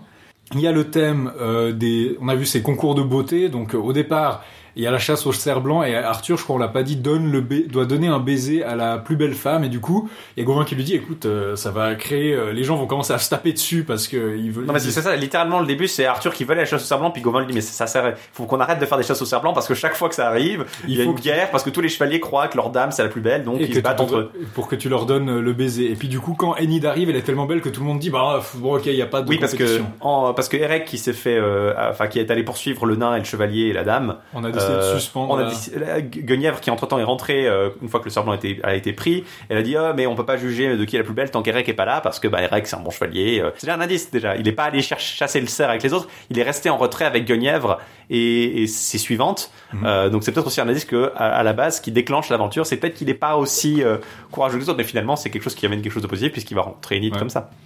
Donc c'est aussi une dimension effectivement du concours de beauté, de qui est la plus belle dame, qu'on retrouve peut-être moins euh, typiquement dans Cligès, même si les dames euh, Sordamore, qui est la, la mère de Bon, elles Cligès, restent, et, euh, euh, elles restent très belles. Mais là c'est vraiment euh, over the top quoi. Enid Ouais, c'est ouais. la plus belle. Elle a, elle a beau être en guenille, c'est la plus belle. Elle a même pas besoin de porter une belle robe parce qu'elle est tellement belle que même dans une chemise de toute, toute, toute moche, elle est la plus belle sans effort. Ouais. Il y a, euh, bah justement, on peut parler un peu du caractère d'Arthur. Je trouve très drôle parce que justement, Gauvin lui dit ça va créer une dispute et Arthur dit ouais, mais tant que ça met pas en cause mon honneur ou ma justice, ça m'intéresse pas. Genre, il a l'air de dire, il dit clairement si ça, s'il y a pas de faute de ma part, même si ça crée du désordre, écoute, je m'en fiche un peu. Il est très mélancolique dans cette histoire, Arthur. Il y a, Ouais, il y a moment- aussi, disons, il est pas si mélancolique que c'est c'est quand même pas un Arthur aussi inactif que euh, il peut l'être dans certains contes arthuriens plus tardifs. C'est pas, on n'est plus non plus dans la dimension du du jeune Arthur euh, bouillant qu'on a vu dans, qu'on peut voir après, qu'on verra dans dans des textes du XIVe siècle comme euh, Gauvin le Chevalier Vert, mais on n'est pas non plus dans une dimension où Arthur est euh, le, vieux blasé euh, qui va rester à sa cour et rien faire. Là, il est clairement, c'est clairement lui qui veut aller faire la, chasse au cerf blanc, donc il a quand même une dimension. euh, il y a comme un indice que c'est pas quelque chose qui se passe dans une époque tardive, disons, de la cour d'Arthur. Ouais, mais il y a quand même, euh, disons, bah, si on prend une série comme Camelot où on a Arthur qui est clairement pratiquement dépressif en fait, Ouais. euh, là on a quand même cette dimension qui est déjà là. On dit, euh, ils arrivaient devant le château, on leur avait dit que séjournait le roi Arthur, ça c'est vers la fin justement. On avait saigné le roi la veille, ce qui sous-entend quand même bah, un déséquilibre euh, Des d'humeur. Celui-ci se sentait déprimé car en tout et partout, en privé et dans ses chambres, il n'avait que 500 barons de sa maison avec lui. Alors là, il a que 500 personnes avec lui. Il était triste de ne pas avoir plus de gens à sa cour. Jamais en aucune saison, il ne s'était senti aussi seul. Donc on a quand même un Arthur qui est très mélancolique, je trouve, dans, dans ce... C'est vrai, il est Il pas. attend que ses chevaliers lui amènent des aventures pour qu'on s'amuse. Il veut aller à la chasse parce qu'il a l'air de presque de s'ennuyer en fait. Il est un peu. euh, Voilà, mais on n'est pas dans, j'en ai pas non plus dans sa Arthur euh, seul dans sa salle du trône qui euh, fait rien quoi. hein. Non, il, non. il veut clairement ch- chercher la- l'action quoi. D'ailleurs, il se balade. Hein, Oui, la- bah, c'est il- pas, c'est quelque chose qui est, il est pas enfermé à Camelot ou Dieu sait. Mais effectivement, on voit ces, ces listes de barons hein, qui sont souvent listés. C'est quelque chose qui est pas régulier chez Chrétien. Je trouve c'est quelque chose qu'on voit surtout justement à la base chez Jeffrey, mais chez Wass et Larman aussi. Et c'est quelque chose qui est, à mon avis, hérité de cette tradition, tradition euh, galloise de faire des listes d'à peu près tout. Ouais. Euh, là, euh, ça évoque pour moi les- la, longue liste des On chevaliers. peut, peut-être, de... on- peut peut-être vite en citer quelques-uns. Il y en a qui sont assez amusants justement. Oui, alors, Pendant il- le mariage d'Erek et Enid, il y a plein de guerriers qui viennent et on a des. Quand il arrive, quand il arrive avec Enid justement, donc il, va- il dit qu'il va faire la liste de ceux de la table ronde qui les meilleurs furent du monde. Devant toutes les bonnes chevalières, doit être Gauvin les premiers, donc doit être Gauvin le premier, les secondes Erec, les fils de Lac, donc euh, Erec, fils de Lac, notre héros, euh, et les tiers Lancelot du Lac, donc Lancelot est déjà présent. Euh, Gornement de Gros fut Quartz, donc Gornement de Gros qui est le quatrième, qui est le mentor de Perceval après euh, Dans le conte du le Graal.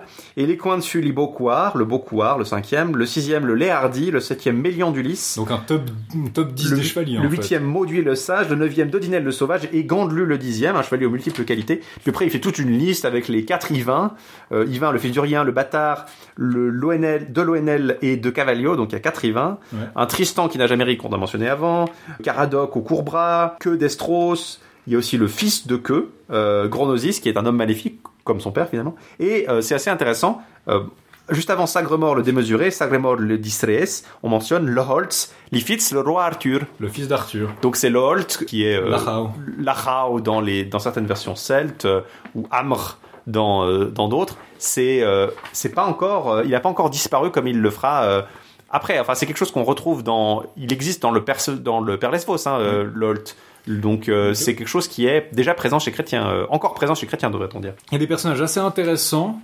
Il y a un certain euh, Moloas, puissant baron et seigneur de l'île Noire, ou de l'île de Verre, plutôt de l'île de Verre, où l'on n'entend jamais le tonnerre, où l'on ne voit jamais la foudre ou la tempête, où il ne fait jamais trop froid ni trop chaud, où l'hiver n'existe pas, où enfin les crapauds et les serpents ne se rencontrent jamais.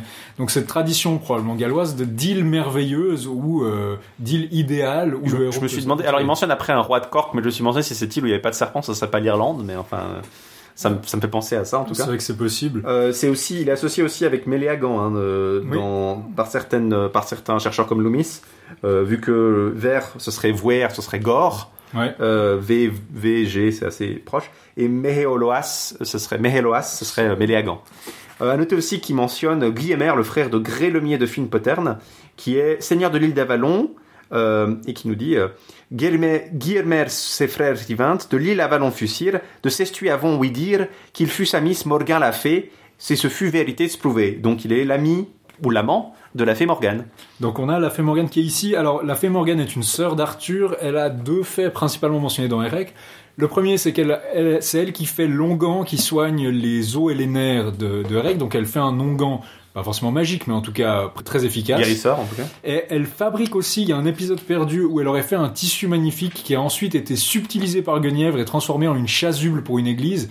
Alors on ne sait pas exactement si elle ne voulait pas en faire une chasuble, mais ça sous-entend qu'il y a quand même eu une ruse pour la rediriger ce tissu vers sa destination ecclésiastique. En tout cas, c'est la sœur du roi Arthur. Mais euh, c'est pas la mère de Gauvin, parce qu'elle est jamais mentionnée, en- a priori elle est pas mentionnée en contexte quand on parle de Gauvin, on dit juste que c'est son neveu, et euh, ils sont jamais mentionnés côte à côte en fait. Donc il y aurait elle, une sœur supplémentaire qui Bon, serait ça, c'est quelque chose qu'on retrouve effectivement d'assez longue date. Euh, C'est après, c'est Mallory qui fait une distinction entre Morgause, Morgane euh, et, et d'autres euh, parce qu'il il comprend rien. Mais euh, Disons, voilà, le chrétien, il a des arbres, il a des arbres généalogiques assez élastiques, comme on va le voir dans le Cligès. Il, il, il rajoute les, les branchements qu'il a besoin. Et c'est assez courant que d'un seul coup tout le monde soit cousin, ou tout le monde soit nièce, neveu, ou qu'on rencontre des parents un peu partout pour euh, si ça peut ajouter un peu de drame, avec des arbres généalogiques du coup élastiques. Comme autre personnage qu'on trouve, euh, pas mal de chevaliers qui vont être mentionnés plus tard, notamment l'orgueilleux de la lande qui sera Bon, bah, il y a- y Lancelot, typiquement, hein, qui est Lancelot. Gauvin qui est toujours un peu ce, ce personnage de. Gauvin qui est le numéro Gauvin et que qui sont en fait les, les personnages un peu réguliers de la cour euh, avec Guenièvre et Arthur. C'est euh, ils n'ont pas d'aventure à eux parce qu'ils sont justement ces aventures. Ces, Bah, Gauvin, c'est l'étalon un peu de la, c'est un peu le, le leader incontesté en termes de force chevaleresque et la part la plus importante qu'il a, c'est dans le conte du Graal. Mais sinon, on part toujours un peu du principe que c'est lui le meilleur. Mais c'est intéressant parce que c'est encore lui le meilleur. Après, la tradition française va faire de Gauvin un chevalier qui a pas justement le chevalier idéal, parce que ça se, se, se, se rendre chevalier idéal, ça va revenir plutôt à Lancelot, éventuellement à Perceval À ou à Galahad. Surtout, euh, alors que dans la tradition anglaise, euh, jusqu'à assez tardivement, Gauvin reste le chevalier par excellence. Euh, Peut-être parce qu'il n'est pas français justement comme Lancelot et, et Perceval pourront être perçus, mais en tout cas, il est encore au début chez Chrétien le plus héroïque, alors qu'après il va commencer à prendre des euh, caractéristiques un peu plus euh, qui sont d'habitude attribuées par exemple à que euh, d'être un peu un, Arrogant. arrogant, d'être un peu trop euh, voilà euh, sûr de lui. Euh, alors que là, pour le coup, il est encore le cheval numéro un, le plus honnête, le Bon, plus arrogant, dans certains textes, ça va aller jusqu'à euh, le fait qu'il déclenche des vendettas ou qu'il massacre Ouais. euh, des chevaliers impunément. Alors que là, il est quand même encore le chevalier idéal, c'est que qui justement euh, prend le- son cheval pour faire foutre la merde avec euh, avec euh, Erec, alors que quand Gauvin arrive, lui, il résout tout euh, avec sa langue d'argent. euh, il est il est si parfait. Donc il, il y a euh, essayé de, de classer les les livres, les romans de chrétiens un peu euh, chronologiquement. chronologiquement, on pourrait estimer qu'effectivement, Yvain et, et Lancelot se sont peut-être déjà déroulés, que, que Erec intervient après et que euh, le, le plus tardif, en tout cas après Erec Cligès, qui invoque, on va le En voir, tout cas, parce euh, qu'il passe sur deux, il, il pa- il- passe sur deux il générations. passe sur la génération d'après encore euh, Gauvin, mais euh, surtout euh, Perceval serait un peu l'entre-deux, quoi, parce que là, Perceval n'apparaît pas encore dans la liste des chevaliers, et on pourrait penser qu'il y serait mentionné au moins euh, une fois Ouais. si il Bon, était il censé. sera mentionné dans Cligès, d'ailleurs Cligès l'affronte. C'est pour ça que Cligès, je pense, est vraiment le dernier et que Perceval est peut-être antérieur. En tout cas, Erec semble peindre le portrait d'une cour d'Arthur un peu à mi-chemin, quoi. Ouais. Est-ce que c'est c'est pas celui-là qu'on va se rappeler avec le plus, disons, d'affection? C'est pas généralement celui qui est considéré le plus abouti ou le plus intéressant, ou en tout cas le plus innovant? Euh, une dernière chose que je voudrais renoter quand même, c'est la relique de la vraie croix, qui est mentionnée après le, mariage d'Eric et Enid. Une croix entièrement en or fin qui appartenait jadis à Constantin, elle contenait une parcelle de la vraie croix sur laquelle notre Seigneur a été crucifié et supplicié. C'est lui qui nous a délivrés de la prison où nous étions tenus à cause du péché que jadis Adam fit sur le conseil du malin. Et on dit que sur cette croix il y a des pierres précieuses et qu'elles brillent d'un tel éclat la nuit que l'on se serait cru en plein jour lorsque le soleil du matin luit. C'est pourquoi à partir de ce moment-là, il fut inutile d'allumer les lampes, les cierges ou les chandeliers pour éclairer l'église. Donc des pierres magiques qui éclairent toute une église en permanence. Cette idée d'un objet saint qui rend les chandelles inutiles, disons, c'est quelque chose qu'on va retrouver dans la procession du Graal et qui ajoute une certaine, disons, un certain poids à une interprétation chrétienne ou en tout cas christianisée du Graal. Donc ça, c'est peut-être gardé en mémoire pour, euh, pour nos prochains épisodes. Euh, sinon, encore une chose à mentionner, peut-être c'est nos éditions. Euh, si vous voulez lire Erec, il y a une édition la plus, euh, disons l'édition en vieux français la plus accessible sera celle des lettres gothiques, qui contient donc le texte en, et c'est une traduction en vers à côté, qui a été édité et traduit par Jean-Marie Fritz.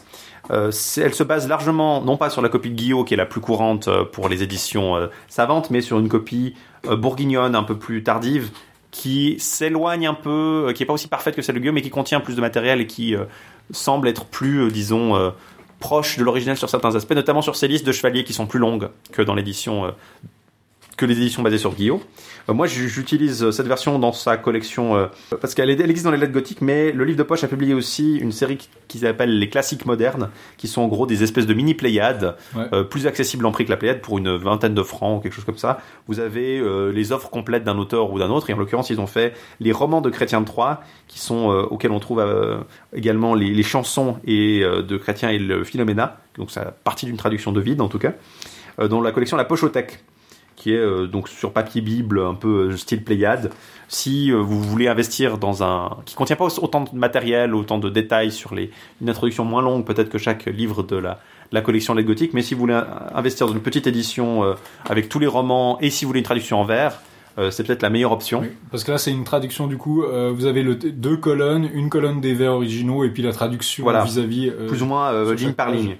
Tandis que moi, j'ai utilisé plutôt euh, l'édition Poirion à la Pléiade, que je trouve très pratique. J'aime pas forcément la Pléiade, mais là, c'est une que je trouve très aboutie.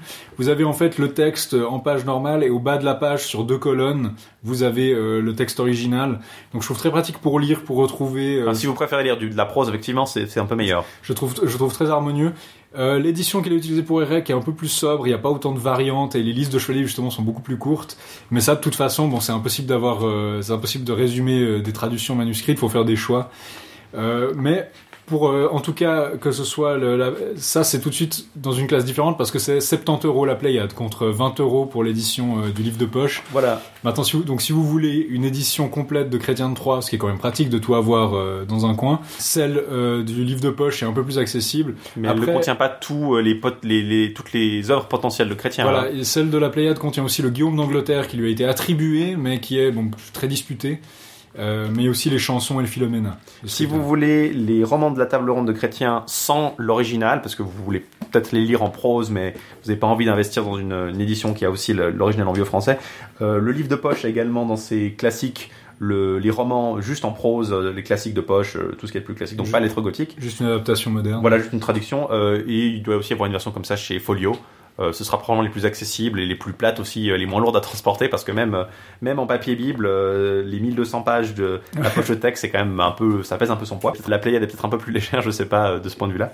Mais oui, les deux éditions sont, se valent. Je pense que si, c'est une question de si vous préférez lire de la prose ou du vers. Moi, j'aime bien lire le vers parce que surtout pour chrétien, ça préserve un peu de la magie, enfin, du, de, de son, de son langage. Mais euh, donc tous ces commentaires s'appliquent évidemment à tous ceux hein, qu'on va euh, vous, vous présenter, présenter, puisque je vais ces éditions principalement. continuer à utiliser celle-ci.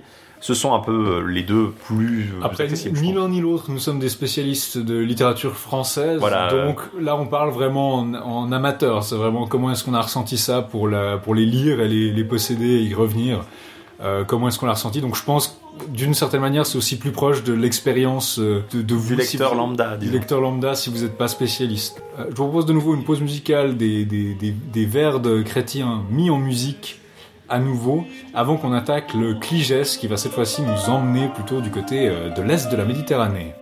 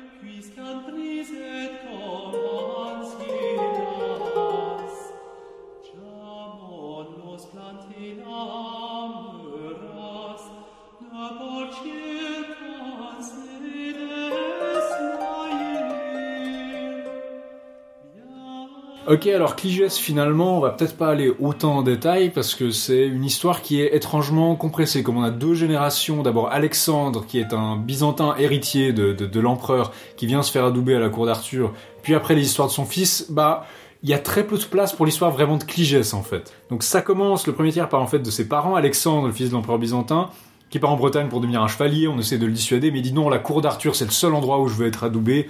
Et lui, euh, là-bas, rencontre Sor d'Amor, une sœur de Gauvin. Donc, il n'a pas été cherché très loin. C'est une sœur de Gauvin dans une relation amoureuse. Elle s'appelle Sœur d'amour. Voilà, c'est pas. Et ils sont sur un bateau. Ils tombent amoureux, comme Tristan et Iseux. Et ils tombent, enfin, ils tombent instantanément amoureux l'un de l'autre. Sor d'Amor a cousu un de ses cheveux dans une tunique brodée d'or qui lui a été offerte. Et sa blondeur est tellement éclatante que l'or ternit, mais que son cheveu ne ternit pas. Il reste éclatant. Et d'ailleurs, il, il le remarque. Et c'est Guenièvre qui en fait les, les met ensemble un peu. C'est Guenièvre qui va les pairer. Alors bon, le début, c'est qu'Arthur part en Bretagne continentale en laissant le royaume à son plus fidèle vassal, ce qui, ce qui est pas, bon, on peut questionner le jugement d'Arthur, en Grèce de Windsor, qu'il trahit instantanément. Arthur met le pied en Bretagne continentale, il y a un messager qui arrive et qui lui dit si votre vassal s'est retourné contre vous et a pris le pouvoir. Euh, il dit bon bah demi-tour, on n'a pas le temps de faire le tournoi, il rentre en Angleterre le combattre. En Grèce et ses proches se réfugient dans une forteresse, elle est assiégée. Alexandre et ses douze compagnons grecs qui étaient venus se faire adouber par Arthur prennent les armes de chevaliers ennemis pour entrer par ruse dans la forteresse. Donc euh, ils entrent par traîtrise dedans. Là, ils attaquent les traîtres désarmés. Ils précisent qu'ils les prennent par surprise et qu'ils sont désarmés. C'est pas très chevaleresque.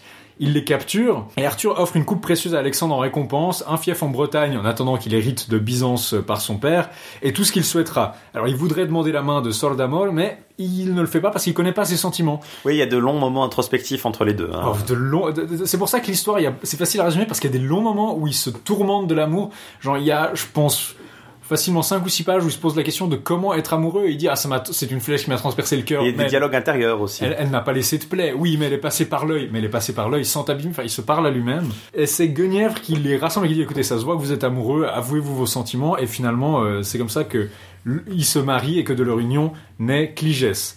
Je note juste que le traitement des prisonniers par euh, Alexandre est assez intéressant. Genre, il les capture et il, les- il va les livrer à Guenièvre parce qu'il dit si je les livre à Arthur, il va les pendre instantanément. Et Arthur est pas content. Il vient vers et il dit non, c'est moi qui dois juger les prisonniers, vous me les donnez. Et le lendemain, ils discutent, ils débattent s'il faut les écarteler ou les faire brûler vifs ou je sais pas. Finalement, plutôt que les pendre ou les brûler, Arthur les fait écarteler. Donc il y a une conception de la justice royale qui est assez, euh, disons pas très clémente. C'est pas vraiment un roi euh, tendre. Et donc, quand l'empereur de Byzance meurt, il y a un navire qui vient avertir Alexandre, mais il fait naufrage avant d'arriver. Et le seul rescapé mentira. Il dira ah ouais, on a trouvé Alexandre, mais il a péri avec le bateau parce qu'il préfère en fait le frère cadet euh, Alice. Et du coup, ben Alice dit bon bah Alexandre est mort, je, monte sur le trône. Et quand il apprend ça, Alexandre le rejoint à Constantinople et ils parviennent à un accord pour éviter un conflit ouvert parce que ça pourrait dégénérer en guerre civile. Il dit bah Alice, tu peux rester sur le trône, mais tu n'auras pas d'épouse et pas de descendance et c'est Cligès, mon fils, qui te succédera. Alexandre meurt peu après et sort d'amour meurt d'amour euh, instantanément comme euh, il est mort. Euh, c'est la fin de ce premier cycle et Alice va rompre son serment. Donc on saute à peu près une quinzaine d'années dans l'histoire. Cligès a 15 ans. Il est magnifiquement beau et blond. Tout le monde est blond et d'une blancheur éclatante. hein. Et il, va rompre son serment en allant épouser Phénice, la fille de l'empereur allemand, ce qui déclenche une guerre avec le duc de Saxe, qui voulait aussi l'épouser. Euh, ces événements sont inspirés par euh, des événements probablement actuels à l'époque de Chrétien, c'est-à-dire une ambassade de l'empereur byzantin Manuel euh, en Allemagne. Donc il y a certains de ces éléments et de ces projets de mariage qui sont probablement inspirés par, par son actualité en fait, et aussi des trahisons de certains personnages nobles qui, qui reflètent en fait euh, euh, l'histoire de ce moment-là. Et en fait, il y a des échanges entre l'Empire byzantin et l'Allemagne depuis longtemps. Typiquement, euh, Théophano, qui était l'épouse de, de II. Euh, il y a depuis longtemps des, les deux empires qui, qui s'échangent des épouses.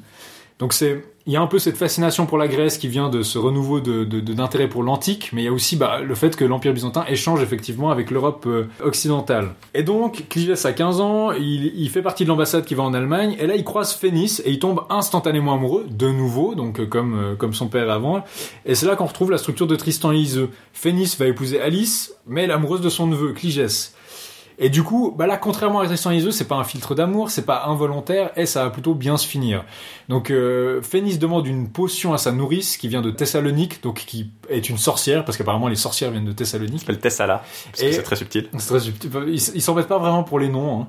Et une potion qu'elle pourrait donner à son mari, comme ça chaque nuit il croira qu'il couche avec. Donc chaque nuit, euh, Alice, il euh, il s'endort, il est d'un sommeil de plomb, et il rêve qu'il couche avec Phénis. Du coup, ben, il croit que le mariage est consommé, mais en fait, il l'est pas. Du coup, ça préserve la virginité de Phénis pour Cligès. Parce qu'il faut préciser que ça va être chaque nuit hein, qui va être comme ça. Il va, être- il va rêver qu'il a une vie sexuelle d'enfer, mais en fait pas du tout. C'est une potion qui, qui lui fait ça. C'est un effet assez durable.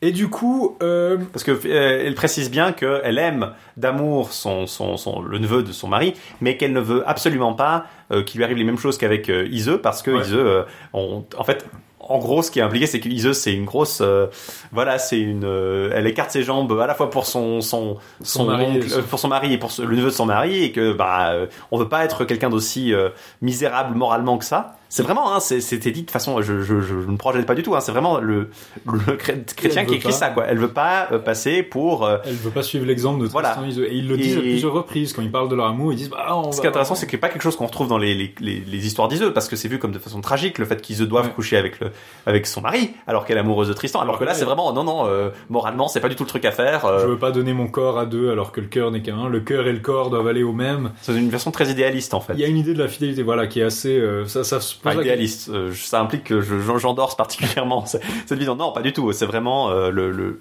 chrétien qui, qui porterait le, le fait de, de, de vouloir euh, à tout prix rester fidèle, comme ah, pas de possibilité si on couche, donc on va s'arranger pour ne pas avoir à coucher avec le mari. Donc il y a une potion. Donc là, c'est intéressant parce qu'il reprend le mécanisme de la potion, mais plutôt que pour contraindre le récit, justement, c'est pour avoir de nouvelles possibilités et libérer un peu des contraintes de l'histoire. Là, il y a une parenthèse où Cligès va en Bretagne pour faire ses preuves de chevalier, comme son père, et il participe à un tournoi qui remporte chaque jour avec une ar- armure différente. Genre, genre, oh, quel est ce chevalier vert? Et il gagne tout, et le lendemain, oh, un chevalier bleu, et chaque jour il gagne, et puis à la fin, on révèle bien sûr que c'était lui dans toutes les armures le, différentes. le petit neveu d'Arthur, le neveu de, de Gauvin. C'est le, oui, le fils de la sœur de Gauvin, qui est le fils de la sœur d'Arthur, donc un neveu au second degré, Le petit neveu.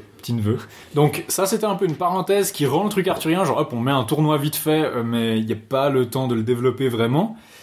Il euh, revient en Grèce, Phénis et lui s'avouent leurs sentiments parce qu'il l'avait pas encore fait, et il devise un plan. Phénis feindra une maladie et elle boira une potion qui lui donnera l'apparence de la mort, donc c'est pour ça qu'on appelle aussi cette histoire Cligès ou la fausse morte. Un motif qu'on va retrouver jusque, bah, bien sûr, dans Roméo et Juliette, mais là on a donc Phénis qui va passer pour morte pour se faire enterrer et euh, déterrer et pouvoir vivre en secret avec Cligès. Ça marche plutôt bien, tout le monde la pleure, mais il y a trois médecins de Salerne qui se souviennent de la ruse de la femme de Salomon, qui détestait tellement son mari qu'elle feignit la mort. Donc ça c'est une histoire médiévale sur la, la femme de Salomon et la tromperie des femmes qu'on connaît euh, à ce moment-là. Il y a d'autres, il y en a d'autres mentions médiévales. Et euh, du coup ils, ils arrivent, ils déchirent son linceul, ils la jettent par terre, ils la tabassent, euh, puis ça, ça marche pas, sans succès. Il la brûle, il lui verse du plomb Il sur lui les mains. verse du plomb dans les mains, ce qui lui troue les mains. Donc Ouais. je sais pas si Chrétien sait exactement comment fonctionne le plomb fondu. Mais en tout cas, euh, il la fouette, la frappe. Euh, Il y a une foule de femmes qui étaient autour du château pour la pleurer, qui voient la scène de torture par un interstice dans la porte, et qui va chercher des masses, des haches, etc., qui défoncent la porte et qui jettent les trois médecins par la fenêtre. Chrétien commente que c'est la meilleure chose que des femmes n'ont jamais fait. Donc il, a- il doit, il doit, on sent un certain ressentiment contre contre des médecins en fait. Et du coup, après que Cligès ait euh, sorti le corps de Phénis de son tombeau, donc il a un, un espèce de valet, un cerf, Jean. Jean, qui fait tout pour lui, qui a une tour euh, avec une entrée secrète et qui fait un tombeau spécial pour que Phénis ne s'étouffe pas dedans. Et ensuite, ils sortent le corps de son tombeau, elles vivent dans une tour qui a été aménagée par Jean, qui est architecte, et on, on nous dit d'ailleurs, ah Jean, tu es un cerf, tu dépends de moi et tu m'appartiens, mais si tu fais ça pour moi, je t'affranchirai. Donc c'est un peu, euh, d'accord, c'est gentil de l'affranchir, mais en même temps, voilà, tu, tu, tu exploites quelqu'un euh, de façon assez frontale. Et après ça, un jour, Phénis veut aller dehors et Jean dit Ah oui, oui, il y a une trappe secrète pour un jardin secret qui est à l'abri des regards ici, euh, vous n'êtes pas obligé de vivre enfermé. Et du coup, ils vont batifoler dans le jardin. Après un an quand même, hein, un Après- an à, après un an à- à passer leur temps au lit et à faire euh, Et Dieu sait quoi. là, il y a un chasseur trace nommé Bernard, un nom authentiquement trace, qui les surprend. Cligès lui court après, lui tranche une jambe quand il escalade le mur pour sortir. C'est assez, disons, il y a beaucoup de mauvaises décisions qui sont prises à ce moment-là. Malgré ça, il arrive à aller arriver de l'autre côté et alerter Alice et il dit j'ai vu Phénis et Cligès. Puis apparemment Alice le croit parce qu'il se rend là-bas, mais il trouve le jardin vide. Il y a gens qui lui disent ah ils sont fugitifs, mais tu ne le sauras jamais parce qu'en fait tu crois que tu couches avec Phénis tous les soirs, mais on t'a fait boire une potion qui te fait croire ça et il lui déballe tout le plan sans aucune raison. Et- Mais euh, Alice refuse de le. Il, dit qu'Alice ne doit pas le tuer parce qu'en fait il n'est que le cerf, donc il devait obéir. Ouais, il, dit- Son- il profite de son infériorité pour dire non, non, je, je, je peux pas être jugé euh, responsable. Il lui a dit donc, il lui dit donc, tu- je te tuerai quand j'aurai retrouvé ton, ton maître, Ouais. essentiellement. Cligès et Phénis s'enfuient jusqu'en Bretagne. Progressivement, ils trouvent différentes cachettes de gens qui les hébergent. Ils arrivent en Bretagne. Arthur dit ah ça va pas se passer comme ça. On va lever une armée énorme, des milliers de soldats. On appareille nos bateaux. On va on va aller libérer ton royaume et rendre ton trône. Et là il y a un messager qui arrive. En fait il y a ces, ces, ces gens qui arrivent et qui leur annoncent que Alice est morte, tourmentée, tourmentée de douleur parce qu'il n'arrivait pas à trouver Cligès.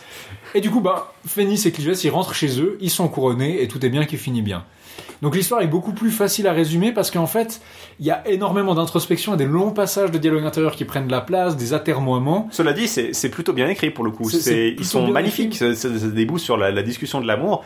C'est une façon, enfin, chrétien, même dans, déjà dans Eric, hein, a un, vers assez libre. Disons, il n'est pas simplement concentré dans son, passé historique ou son, passé simple. Il va pas dire, voilà, il s'est passé ça, il s'est passé ça. Il, n'hésite pas à changer de temps, par exemple, dès qu'il s'agit de décrire une action. Il passe au présent. Il est très dynamique dans ses descriptions. Et là, quand il s'agit de faire de l'introspection, il est très euh, descriptif. Il, il rentre vraiment dans l'esprit de ses protagonistes, qui les rend peut-être Ouais. plus intéressants que Eric et Enid, justement. Il les fait dialoguer avec, avec eux-mêmes. Il, formellement, il n'est pas très strict, justement, sur euh, un mode de narration très Ouais. euh, extérieur, très plan-plan. Il est vraiment très dynamique, pour le coup. Non, c'est intéressant. Après, justement, ça laisse peu de place pour les événements. Donc, du coup, on a l'impression des fois d'une histoire tellement accélérée que Arthur débarque en Bretagne et il se fait trahir instantanément. C'est même pas, on s'amusait pendant le tournoi et puis d'un seul coup, il y a un messager qui arrive. Il y a un messager qui, qui s'est accroché derrière le bateau, en fait, et qu'on a aperçu que quand on est arrivé en Bretagne. Il y a, pas de temps qui se passe. Cligès et Phénis arrivent. Euh, on monte une armée et bien en fait il y a un messager qui arrive et qui dit bon bah il y, a- il y a pas de temps il faut boucler l'histoire donc euh, il est mort de douleur. Il y a y a Cligès qui va en Bretagne faire son tour. Il y a plein de moments où on se dit bon comme il y a deux histoires qui doivent être compressées les parents de Cligès et Cligès il y a beaucoup de choses qui se passent très vite en Ça me, paraît, ça me fait beaucoup penser à ces romances, euh, enfin, ces romances classiques, justement, du type, euh, bah, on l'a vu, les romans de thème, mais surtout à Apollonius de Tyr, par exemple. C'est vraiment des romances où, tout se passe très vite, euh, sur plusieurs générations, et où il n'y a pas vraiment de, de, de temps pour les, les, les- les détails, euh, disons, il n'y a pas de temps pour 15 000 aventures, il se passe un truc, on va réfléchir beaucoup, et après il se passe un, un nouveau truc. Euh, ce qui est assez intéressant, c'est que, pour le coup, c'est une des, des histoires arthuriennes les plus géographiquement euh, placées, disons, dans le monde Ouais. contemporain. Il n'y a pas des, c'est pas des îles, euh, des royaumes inconnus comme Lac ou bien des villes un peu inconnues. Non, C'est vraiment, euh, il- quand il va en Angleterre, il va pas euh, simplement à, à Cardigan ou à Camelot, il va à enfin c'est un des royaumes un peu mythiques, il va vraiment à Oxford, à Winchester, Ah il, il rencontre Arthur à Winchester, il, il, il atterrit à Southampton, Bah, son, euh, son vassal de Windsor son vassal de Windsor, il passe par Londres, quand il va en Allemagne, il va il rencontre les Saxons de Saxe, hein, pas les Saxons, euh, oui on l'a pas trop mentionné il y a toute une guerre contre les Saxons où Cligès peut faire ses preuves en il fait, va à Ratisbonne pour rencontrer l'empereur. Qui est là où effectivement euh, l'empereur, euh, qui est une des capitales de la diète impériale au Moyen Âge. Donc il y a vraiment un sens que ça c'est géographiquement beaucoup plus pointu quoi. Après, c'est un peu, c'est un Bon, peu élémentaire. Hein. C'est une sorcière de Thessalonique qui s'appelle Oui, Thessala. Il y a un trace qui s'appelle Bertrand. Bon, il y a... Oui, mais il y, a- il y a quand même le. A- C'était Bertrand ou Bernard, t'avais dit. Euh, Bernard ou Bertrand, je sais plus. Alors, c'était. Je crois que c'est Bertrand. La vision de la Grèce est quand même très ancrée dans l'actualité et quand même euh, pas très. Il n'y a pas vraiment de vision fantasmagorique, mais il y a quand même, je pense, un certain, peut-être pas orientalisme, mais il conclut, disons, la conclusion, c'est tous les jours leur amour grandissait et jamais Cligès ne lui Oui. ôta sa confiance, ni ne lui chercha de la moindre querelle. Jamais plus elle ne fut enfermée de force comme le furent les impératrices qui lui succédèrent. Depuis lors, en effet, tous les empereurs craignirent d'être trompés par leurs femmes parce qu'ils avaient entendu la double trahison d'Alice par Phénis, d'abord par la potion puis par la fausse mort. C'est pourquoi toute impératrice, même de très haute naissance, est gardée à Constantinople comme une prisonnière. Euh, L'empereur n'a pas confiance en elle car le souvenir de Phénis demeure. Il l'a fait en permanence garder dans une chambre, plus par méfiance que pour la protéger du soleil. Avec elle, il, ne doit y avoir aucun mal qui n'ait été châtré dès l'enfance. Il n'y a alors plus aucun risque pour qu'Amour les retienne en ses liens. Ici finit l'œuvre de Chrétien. Donc c'est vraiment, ouais, toute fin, c'est la morale que, en fait, c'est pour ça que les Byzantins enferment leurs impératrices. Quand on sait qu'il y avait des réels projets de mariage entre des Byzantins et des, des souverains occidentaux, disons, il y a cette espèce de méfiance un peu contre l'Orient avec ses eunuques et puis ces femmes qui sont enfermées. On voit qu'on construit déjà ça euh, dans cette dynamique-là à la fin, en fait. Ce qui est rigolo, c'est que c'est même c'est quelque chose qu'après euh, c'est le mythe, du- le méchant turc qui Oui. euh, qui emprisonne les femmes, alors que là euh, c'est déjà les Byzantins qui sont blâmés pour ça. Mais puis surtout, c'est intéressant parce que finalement, la morale de l'histoire, c'est que, c'est que la trahison de Phénis, elle est justifiée par le narratif. Dit, mais finalement, ça a poussé les Byzantins apparemment à devenir misogynes et à pas faire confiance à leurs femmes. Et euh, l'histoire de Cligès et Phénis se, se finit bien, c'est un couple heureux. Et c'est, je pense, la dimension principale en fait. C'est une histoire de Tristan et Iseux, mais comme Jean Frappier disait, c'est un néo-Tristan. C'est une version de l'histoire mais où au lieu qu'il tombe amoureux à cause d'un filtre, bah, il se tombe amoureux instantanément, ils veulent être ensemble les deux. Euh, L'oncle est vu comme méchant, mais il est pas non plus euh, cartoonique. Non, il est, il est assez. Il y a personne qui est vraiment, à part euh, en Grèce, le, le, val- le vassal de Windsor, puis même le duc de Saxe, au final, euh, se repent euh, d'avoir voulu. qui- c'est il- le il- duc de Saxe qui est jaloux parce qu'il voulait épouser Il la fille d'empereur d'Allemagne. Phénice à la base, et donc c'est la guerre contre entre entre Cligès et, les, et Alice et, et les, les Saxons. Même lui se repent assez facilement, finalement, Même sans mourir. Cligès n'a pas d'animosité contre son oncle. Au départ, il le- dans la guerre contre les Saxons, justement, il est de son côté et puis il, rend- il, il accomplit des prouesses. Alors que il pourrait avoir dit euh, non non mais t'avais promis à mon père que tu ne te marierais pas que ce serait moi qui, qui te succéderais. Bah, euh. apparemment, il était trop, soit trop jeune pour s'en rappeler, mais en tout cas, il, le, enfin, il a l'air d'être au courant quand même parce qu'il en parle à Arthur. Donc, Et à la fin, euh, à la fin, c'est bien Jean qui dit mais de toute façon, euh, tu ne devrais pas me tuer. Et d'ailleurs, ils nous ont bien fait de te faire ça parce que tu n'avais pas tenu ta promesse. c'est pas tenu ta promesse. Puis Arthur après justifie l'envoi de l'expédition pour ça aussi. C'était pas, c'était contraire à ta promesse. La pression. Après, il se mariait sur pression de ses conseillers, donc c'est aussi intéressant de voir que c'est Oui. justement les conseillers de l'Empire qui justement le poussaient à dire bah, bah, il faut que tu prennes une femme maintenant et que tu trahisses ta parole. Donc il y a quand même justement cette Ils ont, histoire morale de, de comment un roi devrait se comporter ou pas. à bien des aspects, justement, ça qui est intéressant, c'est que c'est pas, ça fait très post-arthurien finalement. Ça, ça se passe vers la fin, euh, présumé. C'est, c'est, c'est comme dans, dans, dans Jeffrey finalement. C'est sur la fin de, du règne d'Arthur qu'on commence à avoir des mouvements assez importants dans toute l'Europe et en, à Rome. On va, le narratif va jusqu'à en Europe, à Rome.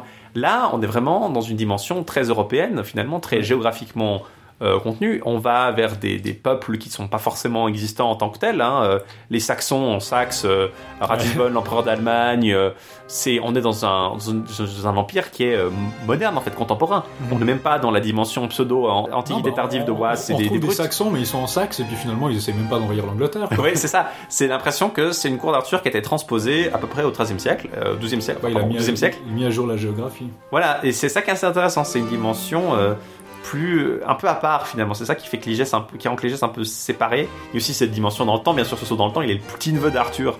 C'est rare qu'on aille assez loin pour qu'Arthur ait des petits neveux dans le narratif. Quoi.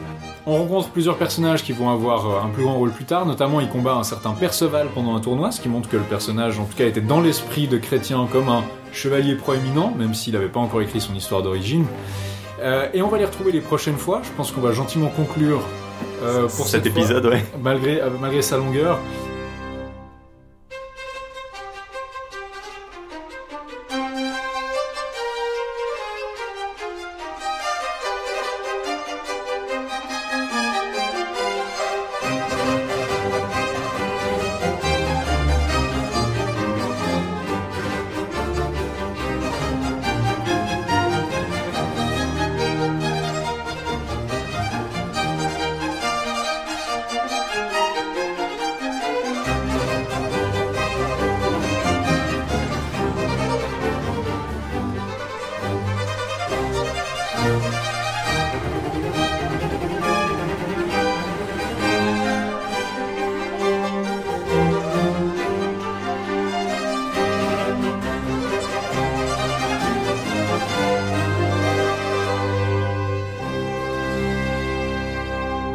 C'était deux romances, les deux premières romances arthuriennes qui nous sont restées. Il a, il a fait sûrement une histoire de Tristan et Iseux avant ça, mais on ne l'a plus. Donc les deux premières qui nous sont parvenues. Il, il dit une histoire d'Iseux et du roi Marc, hein, donc c'est possible aussi que ça implique Tristan d'une façon un peu différente euh, que ce Et- dont on a Et il a l'air d'avoir des opinions assez marquées sur Iseux en tout cas. Mais du coup, il a donné sa version de ce que devrait être une histoire d'amour arthurienne, qui va pas forcément avoir autant de postérité que celle de Tristan. Et c'est peut-être un peu le problème de ces deux œuvres, c'est que peut-être pas des, c'est peut-être pas des œuvres de jeunesse, mais en tout cas peut-être pas les voir comme des coups d'essai. Mais il y a en tout cas un certain déséquilibre entre Eric qui a pas d'intériorité, euh, Alexandre et Sort d'Amour qui ont peut-être trop d'intériorité où ça devient vraiment le focus Oh, principal. Cligès et, Il- aussi. Hein. Il, il Cligès et Phénice, il essaye peut-être de trouver ses marques et de faire des essais de qu'est-ce que devrait être pour lui une romance arthurienne. Il y a aussi le, le fait qu'ils travaillent les deux dans des champs qui sont très larges finalement et qui les rendent moins aptes à en faire des aventuriers euh, plausibles peut-être. Euh, est chevalier mais il est aussi roi. Cligès devient aussi un roi d'un royaume lointain donc il y a aussi cette notion qui sont peut-être pas euh, Bah, aussi permanents à la cour d'Arthur que quelque chose comme euh, Yvain, Gauvin, euh, Lancelot ou Perceval. C'est-à-dire que c'est pas encore des chevaliers. Il y a cette idée que le chevalier c'est le noble avant qu'il accède au trône. Bah, il fait ça en attendant de monter sur le trône.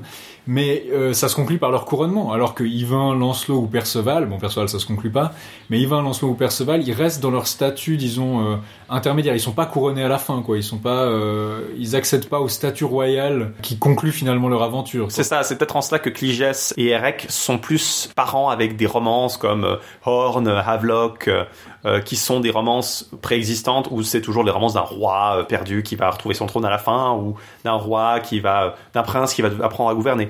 Alors que euh, Gauvin, euh, Yvain, Lancelot sont des héros peut-être plus universels parce que bah, c'est pas euh, forc- ils vont pas forcément tous devenir princes, mais ils vont euh, être des bons servants de leur, euh, leur maître en fait. Et aussi, euh, il faut voir que, ben, comme on l'a dit, ce qu'on entend par idéal chevaleresque, ça veut pas forcément dire que Arthur c'est un tendre. Il y a quand même une idée de la justice qui est assez euh, rêche.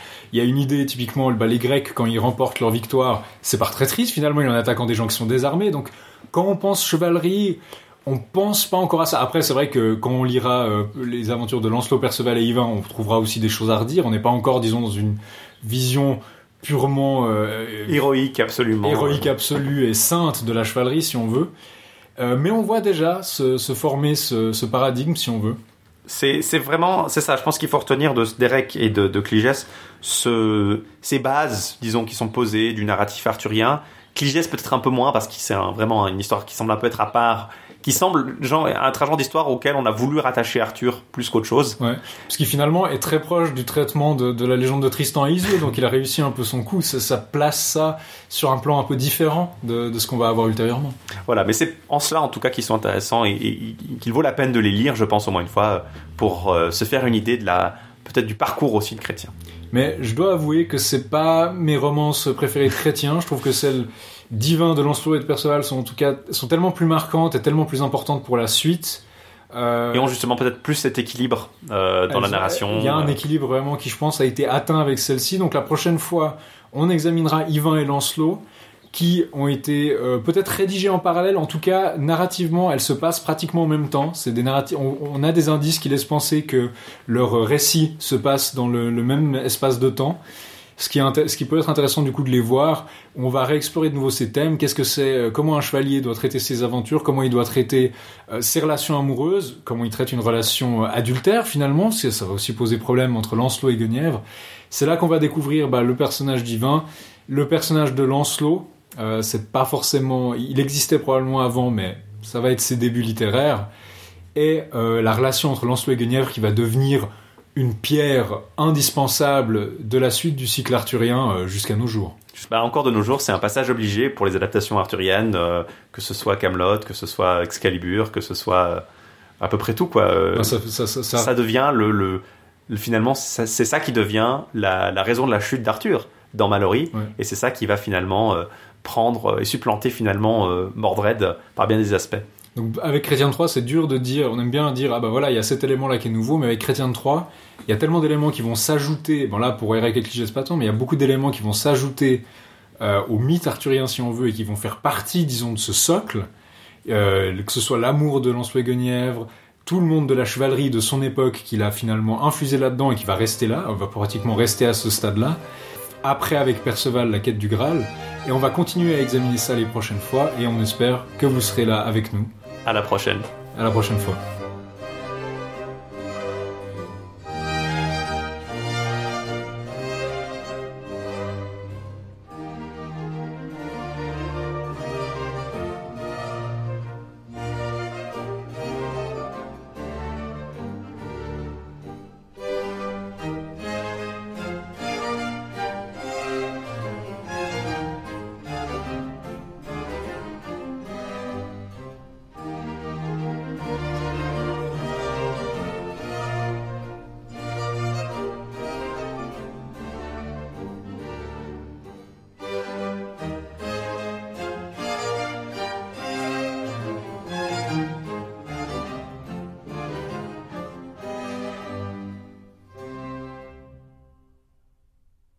La légende dit qu'il y a très longtemps, peut-être plus de 1000 ans, quatre chroniqueurs créèrent la société secrète de l'Agapar. On dit que dans leur infinie sagesse, ils offrirent au monde la bonne parole du jeu vidéo, leurs analyses, leurs coups de cœur, leurs coups de gueule et leurs plus beaux jeux de mots pourris.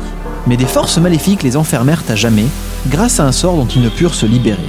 Coincés depuis trop longtemps dans une grotte sombre et humide, frustrés par des siècles de combos ratés à Street Fighter, on raconte qu'ils sont parvenus à reprendre contact avec le monde extérieur grâce à la magie d'Internet. Aujourd'hui, la légende dit qu'une oreille attentive peut les entendre dans la Gapar sur Radio Kawa.